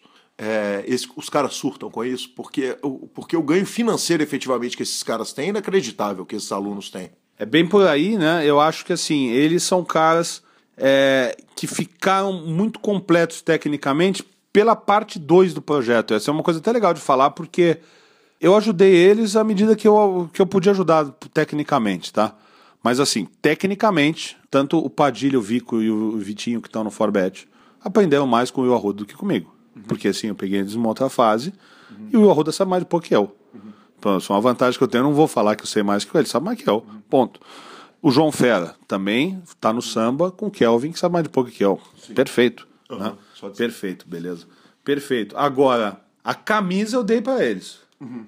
A camisa eu dei para eles. Tipo assim, ah, como é que você se posiciona, o que, que você faz, isso, aquilo, tal. Então, tipo assim, essa é a parte de se tornar profissional, de ter respeito na mesa, de que habilidade social que tem, que você tem que fazer.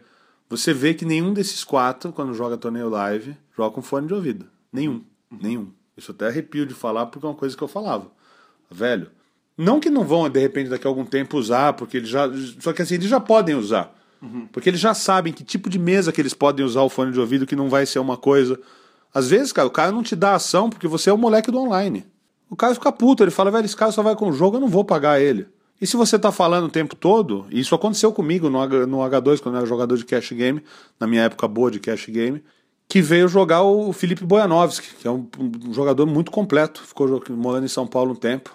E, e é engraçado, porque eu acho que ele de poker até ele sabia mais que eu e que o Norson, por exemplo. Mas os sais eram mais ajustados, ele jogava melhores mãos de poker do que eu, só ganhava mais. Uhum. Não ganhava mais? Não, é, eu ganhava mais que ele e ele sendo melhor de mãos de poker que eu. E a gente até conversou um dia a respeito disso aí, porque tem uma habilidade social. Pô, cara, às vezes você sabe o nome da filha do cara, esse cara vai te dar ação quando você tiver jogo. Se você oferecer um café pro cara ali, e não é com interesse, é uma coisa que é teu dia a dia. Pô, o profissional de poker é um profissional de entretenimento que cobra uma taxa por isso. Agora, se ele for um profissional de entretenimento que não dá entretenimento pro cara, que vai pegar o fone de ouvido ou ficar vendo com o tablet a novela ali, das oito, né? Ou o programa da Márcia, né? O que quer que isso queira dizer, entendeu? Cara, ele não sabe, ele não sabe a importância dele na cadeia alimentar. Eu falo que tem um monte de profissional de poker de porta de cadeia. Fala, pô, você quer ser profissional de entretenimento, monitor tímido de, de colônia de férias? Que, que porra é essa, né? Que, né? que, por, que, que, porra é essa? O cara que comparação. É, é um monitor de escola de, de, de, colônia de férias que é tímido. Pô, o cara vai jogar com o cara, cara, o teu dinheiro vem dali, cara. Ou seja, saiba um pouco, não tem problema ganhar dinheiro com o jogo. Às vezes a gente passa por isso e fala, pô, será que eu sou a escória da humanidade, né? Eu ganho dinheiro com o jogo. Não, cara, você é um profissional de entretenimento que cobra uma taxa, por isso o cara tá se divertindo. O cara vai no teatro, ele paga um dinheiro, ele vai jogar um pouco de profissional, ele tá disposto a perder. Às vezes ele não sabe que o status para alguns jogadores é quanto mais ele perde no jogo, não quanto que ele ganha. Na roda que eu jogava, é só eu e um cara que o status era que quanto mais ganhava. O outro falava, tá vendo? Perdi 50 mil esse mês. O cara falava, ah, tá com nada, perdi 100. Tipo, é o oposto. Só que ele não entende esse público E ele bota um fone de ouvido em um tablet e o cara não quer olhar mais na cara dele. Ou seja, é um monitor de colônia de férias tímido. E, e, esse entender o seguinte, que, é, é, que o valor do entretenimento do cara não tem nada de mal no, no, no entretenimento do cara custar 100 mil reais. Quer dizer, ele, ele gasta o tanto que é confortável para ele. Nós vamos voltar nos Cash Games e eu quero muito falar sobre essa cena de Cash Games Live, porque talvez ninguém seja tão apropriado quanto você para falar a respeito dos Cash Games Lives grandes de São Paulo, nos antigos clubes, os all-in da vida Sim. e etc. Mas eu, é, é, você falou do Daniel Negrano. É, uma pergunta a respeito dele. O, o Daniel é um cara que no draft que eles fizeram agora, que o próprio Daniel fez, ele se colocou atrás dos alemães, se colocou atrás do Stephen Chidwick, se colocou atrás, acho que do Bonomo e, e de mais uma série dessa meninada do GTO, dos, dos novos gênios do poker. Qual é a sua opinião a respeito do Daniel Negrano em colocação seguinte? Se você tivesse que colocar ele no, no, no ranking do 300k do área, dos 45 jogadores, em que lugar, se você pudesse fazer um draft você com comigo, em que lugar você escolheria o Daniel? Cara, eu pegaria de primeira escolha, cara. Primeira escolha, eu vou te falar. Lembra que a gente falou no começo que era talento mais autocrítica? Ele é tão bom de jogo. E assim, ele faz isso uma coisa tão bem, porque assim, o que que é, é se você pegar o sentido da palavra humildade, né? Seria pessoas que caminham sobre o mesmo solo, né? Que o humus é de solo, né? Então, pessoas que andam sobre o mesmo solo. Cara, a partir do momento que humildade é isso, você colocar o adversário para cima, não é colocar você acima deles, é você enaltecer o seu oponente. Então, a partir do momento que ele coloca que Tecnicamente, talvez existam jogadores mais completos, e existem, tá? E existem. Por exemplo, você pega. Eu gosto muito do Vogelsang, do jogador alemão, acho espetacular. Gosto muito do Daniel Coleman, gosto muito do Olivier Busquet, gosto muito do Bonomo, acho fantástico. Gosto muito com um estilo um pouco mais conservador, mas espetacular, Steve O'Dwyer. E o que acontece? Ele, quando ele. E assim, não é, não é aquela coisa tipo. Pô, eu não quero ser mais favorito, então vou jogar o peso nas costas dos caras. Fala, cara, esses caras são muito bons e para eu me manter dentro desse nível, eu preciso trabalhar. Então, assim, o Negreano, assim, seria sempre a minha primeira escolha por uma questão histórica, mas assim, por uma questão dele é, estar tão no hall da fama que ele pode, ele não precisa ter ego mais.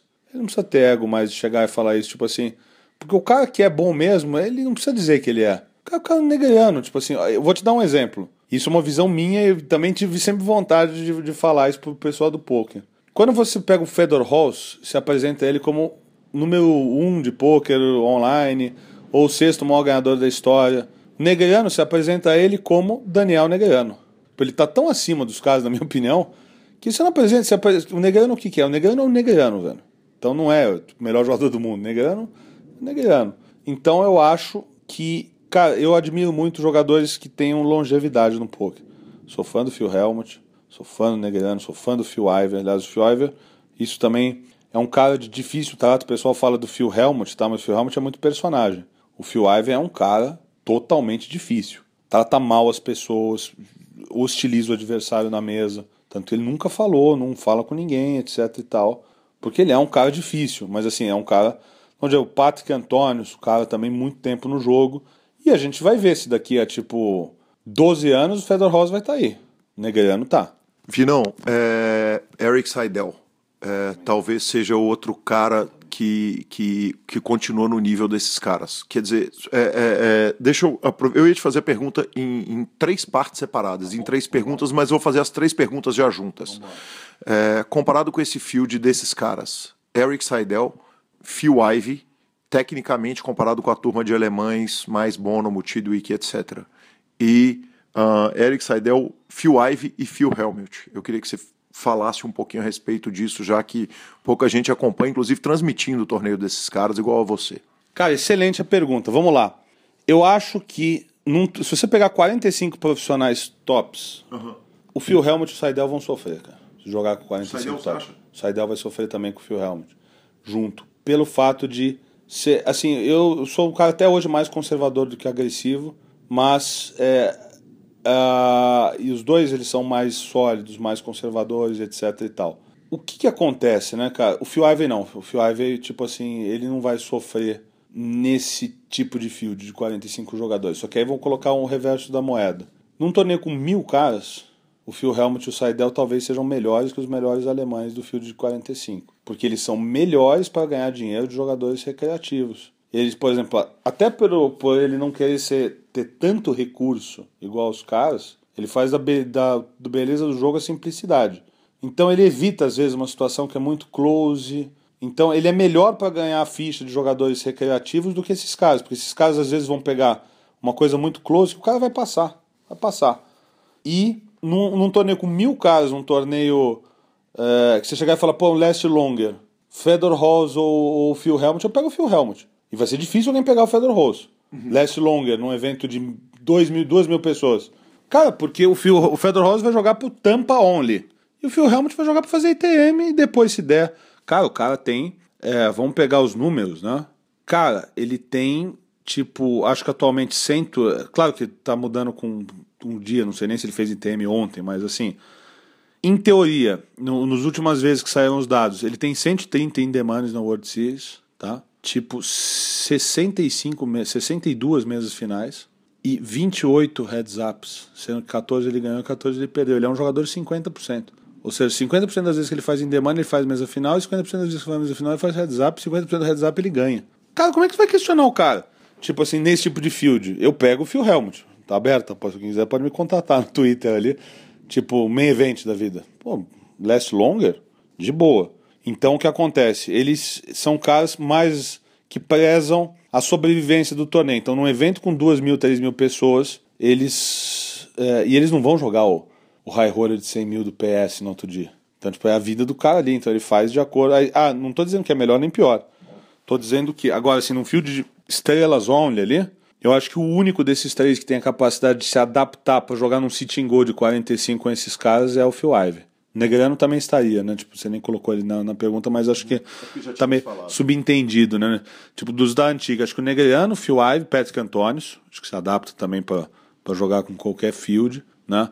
O Phil Helmut Seidel acho que sofreria um pouquinho. Eu acompanhei o Seidel, só pra gente concluir, no é, WPT, que eu fui fazer o torneio de campeões, evento de 15 mil dólares de banho só para campeões do WPT. Conversei rapidamente com ele. E assim, naquele ele fez, né, mesa final naquele torneio ali, que não é um torneio tão forte quanto seriam esses fields ali, apesar de serem só campeões do WPT. E eu tive essa resenha, essa resenha parecida e era bacana, é legal de falar porque é uma coisa que tipo só as pessoas mais próximas e, e os amigos têm ciência, né? É, a equipe de comentaristas americanos do WPT eram o Tony Dunst, Jake Code, Jeff Gross, Jonathan Lee e o Jason Mercier.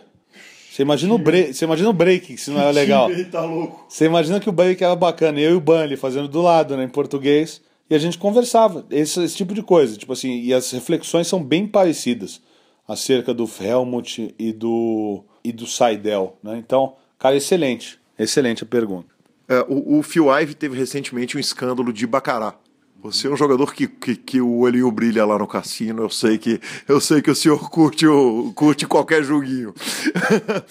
é, ele, até onde me consta, ele não quebrou regras. Ele descobriu onde que estava um buraco do cassino, viu que tinha um defeito no baralho, é, entendeu, pedia para o cassino para virar as cartas. Ele, uma mulher orientar, oriental, arrumou um edge gigante e ganhou do cassino ele foi condenado a não, não ser pago o que ele ganhou o dinheiro, né? Ele já, já perdeu na Inglaterra e provavelmente não vai receber o dinheiro que ele ganhou. É, eu queria eu, a sua impressão, porque, porque pelo seu conhecimento de vida, de baralho, de cultura de jogo e tal, não sei o quê, a impressão que a gente tem e que ela é incomum no poker, porque no poker é um jogador contra outro e a banca ela tá ali para administrar o negócio. Mas quando a gente vê alguém ganhar da banca e, e sem efetivamente roubar da banca, a, a, impressão que dá é sempre uma sensação de, de vingança doce. Né? Exatamente. Qual é a sua impressão a respeito dessa história toda? E aproveito para reivindicar o Terry Fortari para quem é, ouve em inglês, o Terry Fortari da ESPN em podcast, que é maravilhoso a respeito desse assunto. Cara, é bacana, muito legal a tua, a tua pergunta. Vamos lá. Acho que quem não gosta de cassino, bom sujeito não é, né? Cassino é bom demais. Qualquer jogo de baralho, bom sujeito, muito bom não pode ser, entendeu? Como fazer um, uma menção à minha saudosa avó Iracema Camargo, que falava que você não pode confiar em ninguém que não tenha vícios, né? Eu, por via das dúvidas, tenho todos, né? Então, então vamos lá. essa, essa questão, né? Ela sempre usava o exemplo. Né? O Hitler, por exemplo, não comia carne, né? tipo, falei, olha só, né? Não tem. Podia cuidar bem dos animais, mas foi o que fez com os humanos, né? Então vamos lá. Cara, assim, eu tenho uma experiência particular. É... Outra coisa, galera que tá ouvindo. Cara, no cassino você puxa com a mão e eles com a pá. Não dá para ganhar muito no jogo. Você puxa com a mão, o cara com a pá industrial ele tirando as fichas. É um jogo desigual. É como jogar xadrez hoje contra um computador de última geração. É você fazer um levantamento de peso com guindaste. Difícil de ganhar, né? Você pode ganhar, mas é, vai ser puxado, né? Aí você fala, cara, eu acho assim, bem bacana o cassino hoje como entretenimento, o cara chegar e falar, pô, igual você gastaria, sei lá, 200 dólares para ir assistir um show. Você pega um amigo, tipo eu e você, e fala, bom, vamos no cassino, a gente vai gastar 100 dólares cada um e vamos beber e dar risada e isso, aquilo tal é um programa. Com o passar do tempo, né, eu li o livro Beat the Dealer, né, sou um cara entusiasta de jogos de, de, de tabuleiro, de estratégia. Até voltei, ganhei um torneio de xadrez no sábado, agora, hoje a gente está numa segunda-feira. 11 anos parado, com 10 vitórias e um empate. Eu ainda jogo na internet todo dia, né? Então, mas eu não falo para os caras que estão jogando, porque os caras acham que eu estou também totalmente out ali. E de noite fui comemorar o torneio jogando gamão com o Vitão ali, né? Ficamos ali. Então, pô, jogo presente o tempo todo. Cara, eu vi aquele livro Beat the Dealer que depois motivou ao grupo do MIT, isso antes do filme, né? Do Beat, Beat é, Breaking the, Down the House, acho que é o nome do filme. E eu comecei a estudar Blackjack, né? Contagem de cartas. Tem uns livros, depois eu vou te mostrar, tinha umas fotos ali. Tem os livros ali e tal. Estudei a parada, para você contar carta, etc e tal. E efetivamente, posso falar que eu fui um cara lucrativo jogando Blackjack, né? Tem até um, um a gente foi expulso no cassino da Venezuela uma vez. Eu e outros jogadores de xadrez que a gente tinha alguma habilidade. Sem violência. Não, com um pouco de, de hostilidade, de intimidação, etc e tal. Foi meio bravo. Né? Isla Margarita no ano de 98, né? E, cara, fui tipo. É... Pô, bacana você falar, foi ganhador no Blackjack, né? fui porque, assim, a contagem básica, com as regras antigas do cassino, e sempre eu achei uma sacanagem muito grande do cassino, fazer regras específicas. Pô, como é que o cara pode, uma coisa que é, é do ser humano, cara, você barrar o cara, né? Uma estratégia que você é feita. Cara, se você pegar, vamos pegar os jogos, é bem bacana o que você falou, a roleta. A roleta é 36 em 37, tá? O edge da roleta. Simplesmente isso aí, 36 em 37.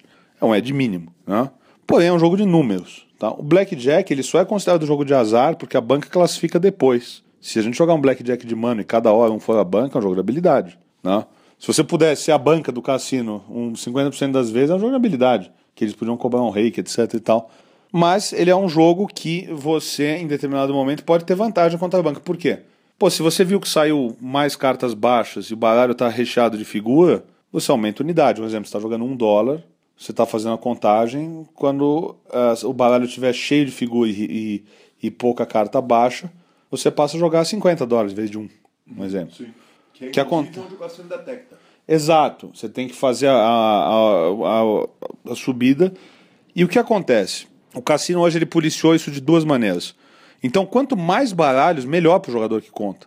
Isso que às vezes o pessoal não entende. Por quê? Se você está jogando com oito baralhos, mais vezes a contagem vai estar tá boa para você apostar forte, porque vai ter algum momento que vão, vai ter, tipo assim, vai. Pô, grosso modo, você conta, tipo assim, de 2 a 6, você subtrai um ou adiciona um, e de 10 ou figura você faz o oposto. Você vai ver um. E as outras outras cartas são neutras. Com oito baralhos, em algum momento, o baralho vai estar. Tá muito mais pendendo para um lado ou para o outro. Se for a favor, teu a favor, porque a carta alta, que você faz blackjacks, abre, splita, faz o diabo, você aposta mais e se for menos, você para o jogo. Tem a sua vantagem. Uhum. Você pode parar, a banca não. Agora, pô, cara, isso é uma coisa que tá dentro da realidade do jogo. Ou seja, vai acontecer tão poucas vezes que o cara não tem que se preocupar com isso, né? Não tem que se preocupar com isso. É a mesma coisa que o cassino faz com a moça. Quando às vezes está ganhando na roleta, troca o croupier, não é porque você está te dando sorte. É porque o croupier ele é treinado a jogar a bola de um jeito. Então é, é um evento que ele. É até bacana falar de matemática aplicada, que eu dei uma palestra semana passada. Ele não é aleatório, ele é estocástico. Estocástico significa o quê? Ele tem uma tendência de onde a bola vai parar. O cara, o dealer é treinado para a bola ficar no zero. Então, em teoria, se você pegar os números que cercam zero, você vai ter algum tipo. Vai, se você pode ter algum tipo de, de chance, é por aí. Porém, uma coisa é. A dealer está na oitava hora de trabalho, ela não consegue jogar do mesmo jeito. Então, se você acompanhar o croupier que roda a bolinha ali, naquele horário das 6 às 7 da noite, cara, vai ter uma tendência maior. Cara, você vai barrar o cara que fez essa análise, fez e apostou dinheiro nisso, porque ele tá tendo pouco de chance. Então, tipo assim, eu sou total. Eu, eu tenho minhas restrições contra o Phil Ivey, mas eu acho que nesse caso eu sou pró Phil Ivey, cara. Tipo assim, é, eu acho que a gente tem uma, uma questão de, de do, do cassino, né, cara, de ser aquele meio negócio soberano, meio aquela coisa mob, né, meio máfia, né, tipo assim, aqui quem ganha é a casa. Né? Então você tá ganhando, você vai para uma salinha escura lá, os caras vão te enfiar porrada e você vai ser colocado no blacklist ali no livro. Eu acho assim, o cara que rouba a ficha, que troca o dado no creps, isso aí, o cara tá violando as regras. Agora, uma habilidade mental, como o exemplo do Stunger, que acabou com o blackjack de um baralho em Las Vegas, porque Sim, ele contava todas Jim, as cartas, e, com o Jim Ramy. Né? E agora, pô, vai proibir o que? A cabeça do cara? Não dá, né? É isso aí, Marcelo Lanza Maia. Estamos de volta depois da entrevista fantástica de Vini Marques. Polêmicas, histórias, quanta coisa legal, cara.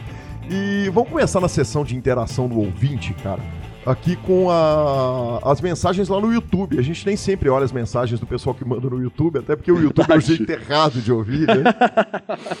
Mas o Adenilson já pediu para falar o nome da conta, da, o nome dele para regular a conta. Aí o rei, o ré, o Eli, perdão, é, fala meu nick no PS aí pra conta regular. Galo Vaz é o nick, vamos filho. A gente falar do Galo sempre é. é sempre vão falar, sempre, né? Sempre. Somos parciais, né? Exato. O Matheus Ferreira Alves, quebrei no PS, fala meu nick pra voltar regular. nick Val DDR. Vamos! Então tá falado aí, Matheus. Vai ter que botar o um dinheiro, né, velho? Não adianta, porque jogando free roll vai ser difícil regular a conta. E Gustavo W. Cada susto que eu levo com essas elevações de voz do entrevistador se ele passa susto com a edição fantástica do Rodolfo, que já dá uma, que já dá uma né? descida. É, você imagina sem, velho. Você imagina se eu tivesse editando isso. Tá louco. E, Lanzinha, cara, aconteceu uma coisa sensacional lá no grupo, cara, que o, o Lima Júnior falou com a gente que a música de abertura do programa, que é tocada pela minha banda, o Hot Rod Combo, Ace of Spades do Motorhead, é o toque de celular dele, cara. Fenômeno, hein? E eu ganhei meu dia, velho. Fenômeno. Eu, eu toco bateria no toque de celular de um cara, velho. Me dá vontade de ligar todo dia pro Lima. Só pra saber que em algum lugar do mundo estão ouvindo o Hot Rod Combo, cara. Que coisa linda. Fenômeno. Fenômeno. E Lanzinha, e vamos finalizando aqui o nosso programa, cara. É... A gente finaliza lembrando que para acompanhar todas as notícias de poker do Brasil, o endereço é superpoker.com.br. Na aba barra clubes tem a guia de clubes do Brasil e na aba de vídeos e no YouTube tem os vídeos do Super Poker.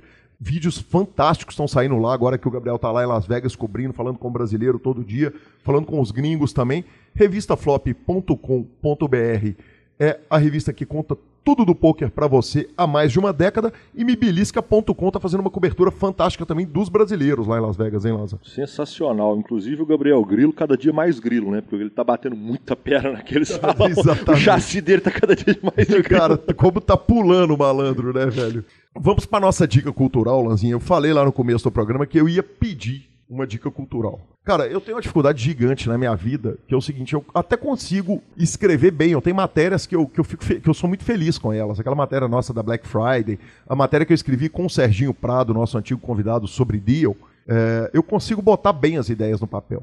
Mas eu não, não tenho coragem de passar um texto meu sem passar por algum dos caras que corrigem os nossos textos. Até a descrição do programa nossa, ela passa pela correção do Rodolfo Vidal, cuja mãe é professora de português, então ele voa. Onde que a gente aí. escapa, né? É, mas, cara, eu não consigo, não consigo publicar um texto sem passar ele ou pelo Murta, ou pelo Marcelão, ou pelo Felipe Fio, o No Feelings, brother Felipe Fio, ou pelo Rodolfo. Então, eu queria uma dica que é o seguinte, cara, um podcast de língua portuguesa.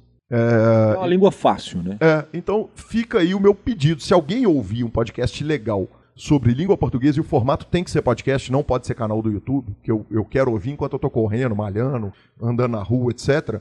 Por favor, nos informem. E aí vamos para dicas culturais que hoje são três, Lanzinha. Uma minha, uma sua e a outra do nosso contador Leonardo Cansado. Não, hoje vai ser duas.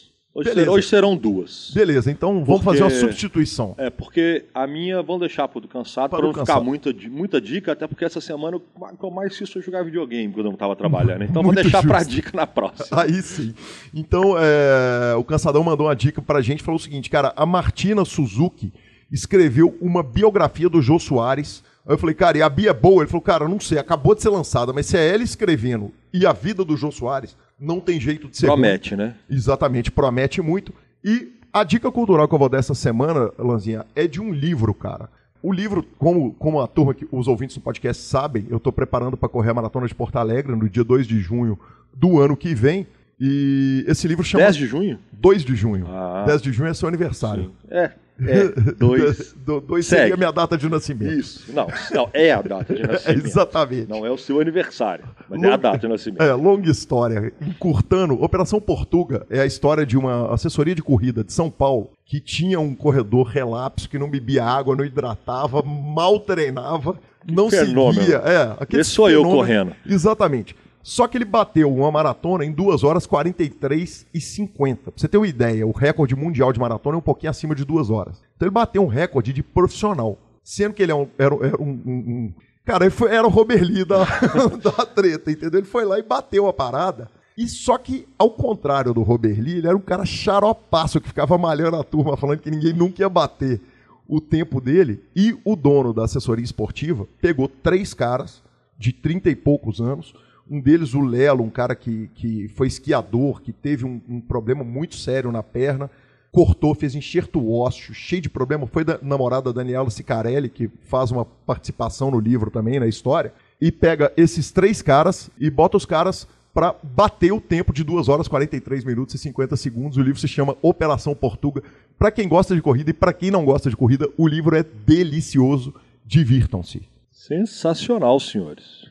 E Lanzinha, fechamos então por aqui, né, cara? É, a gente lembra que a edição é do Rodolfo Vidal. Muito obrigado e muito obrigado por acompanhar mais esse PokerCast. Estamos de volta semana que vem com a segunda parte da entrevista do Vini e mais WSOP.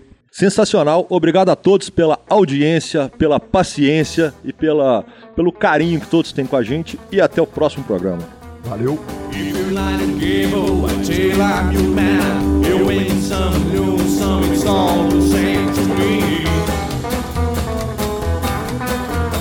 Legends to play,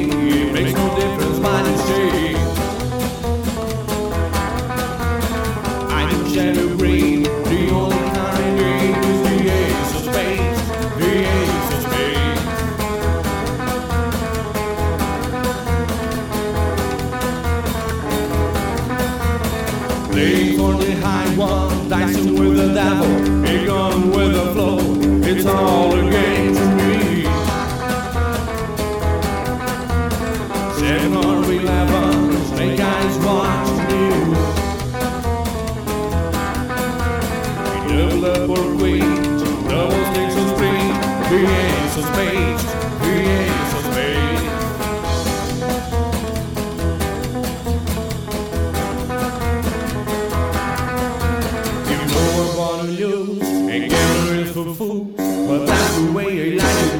I don't want to live forever.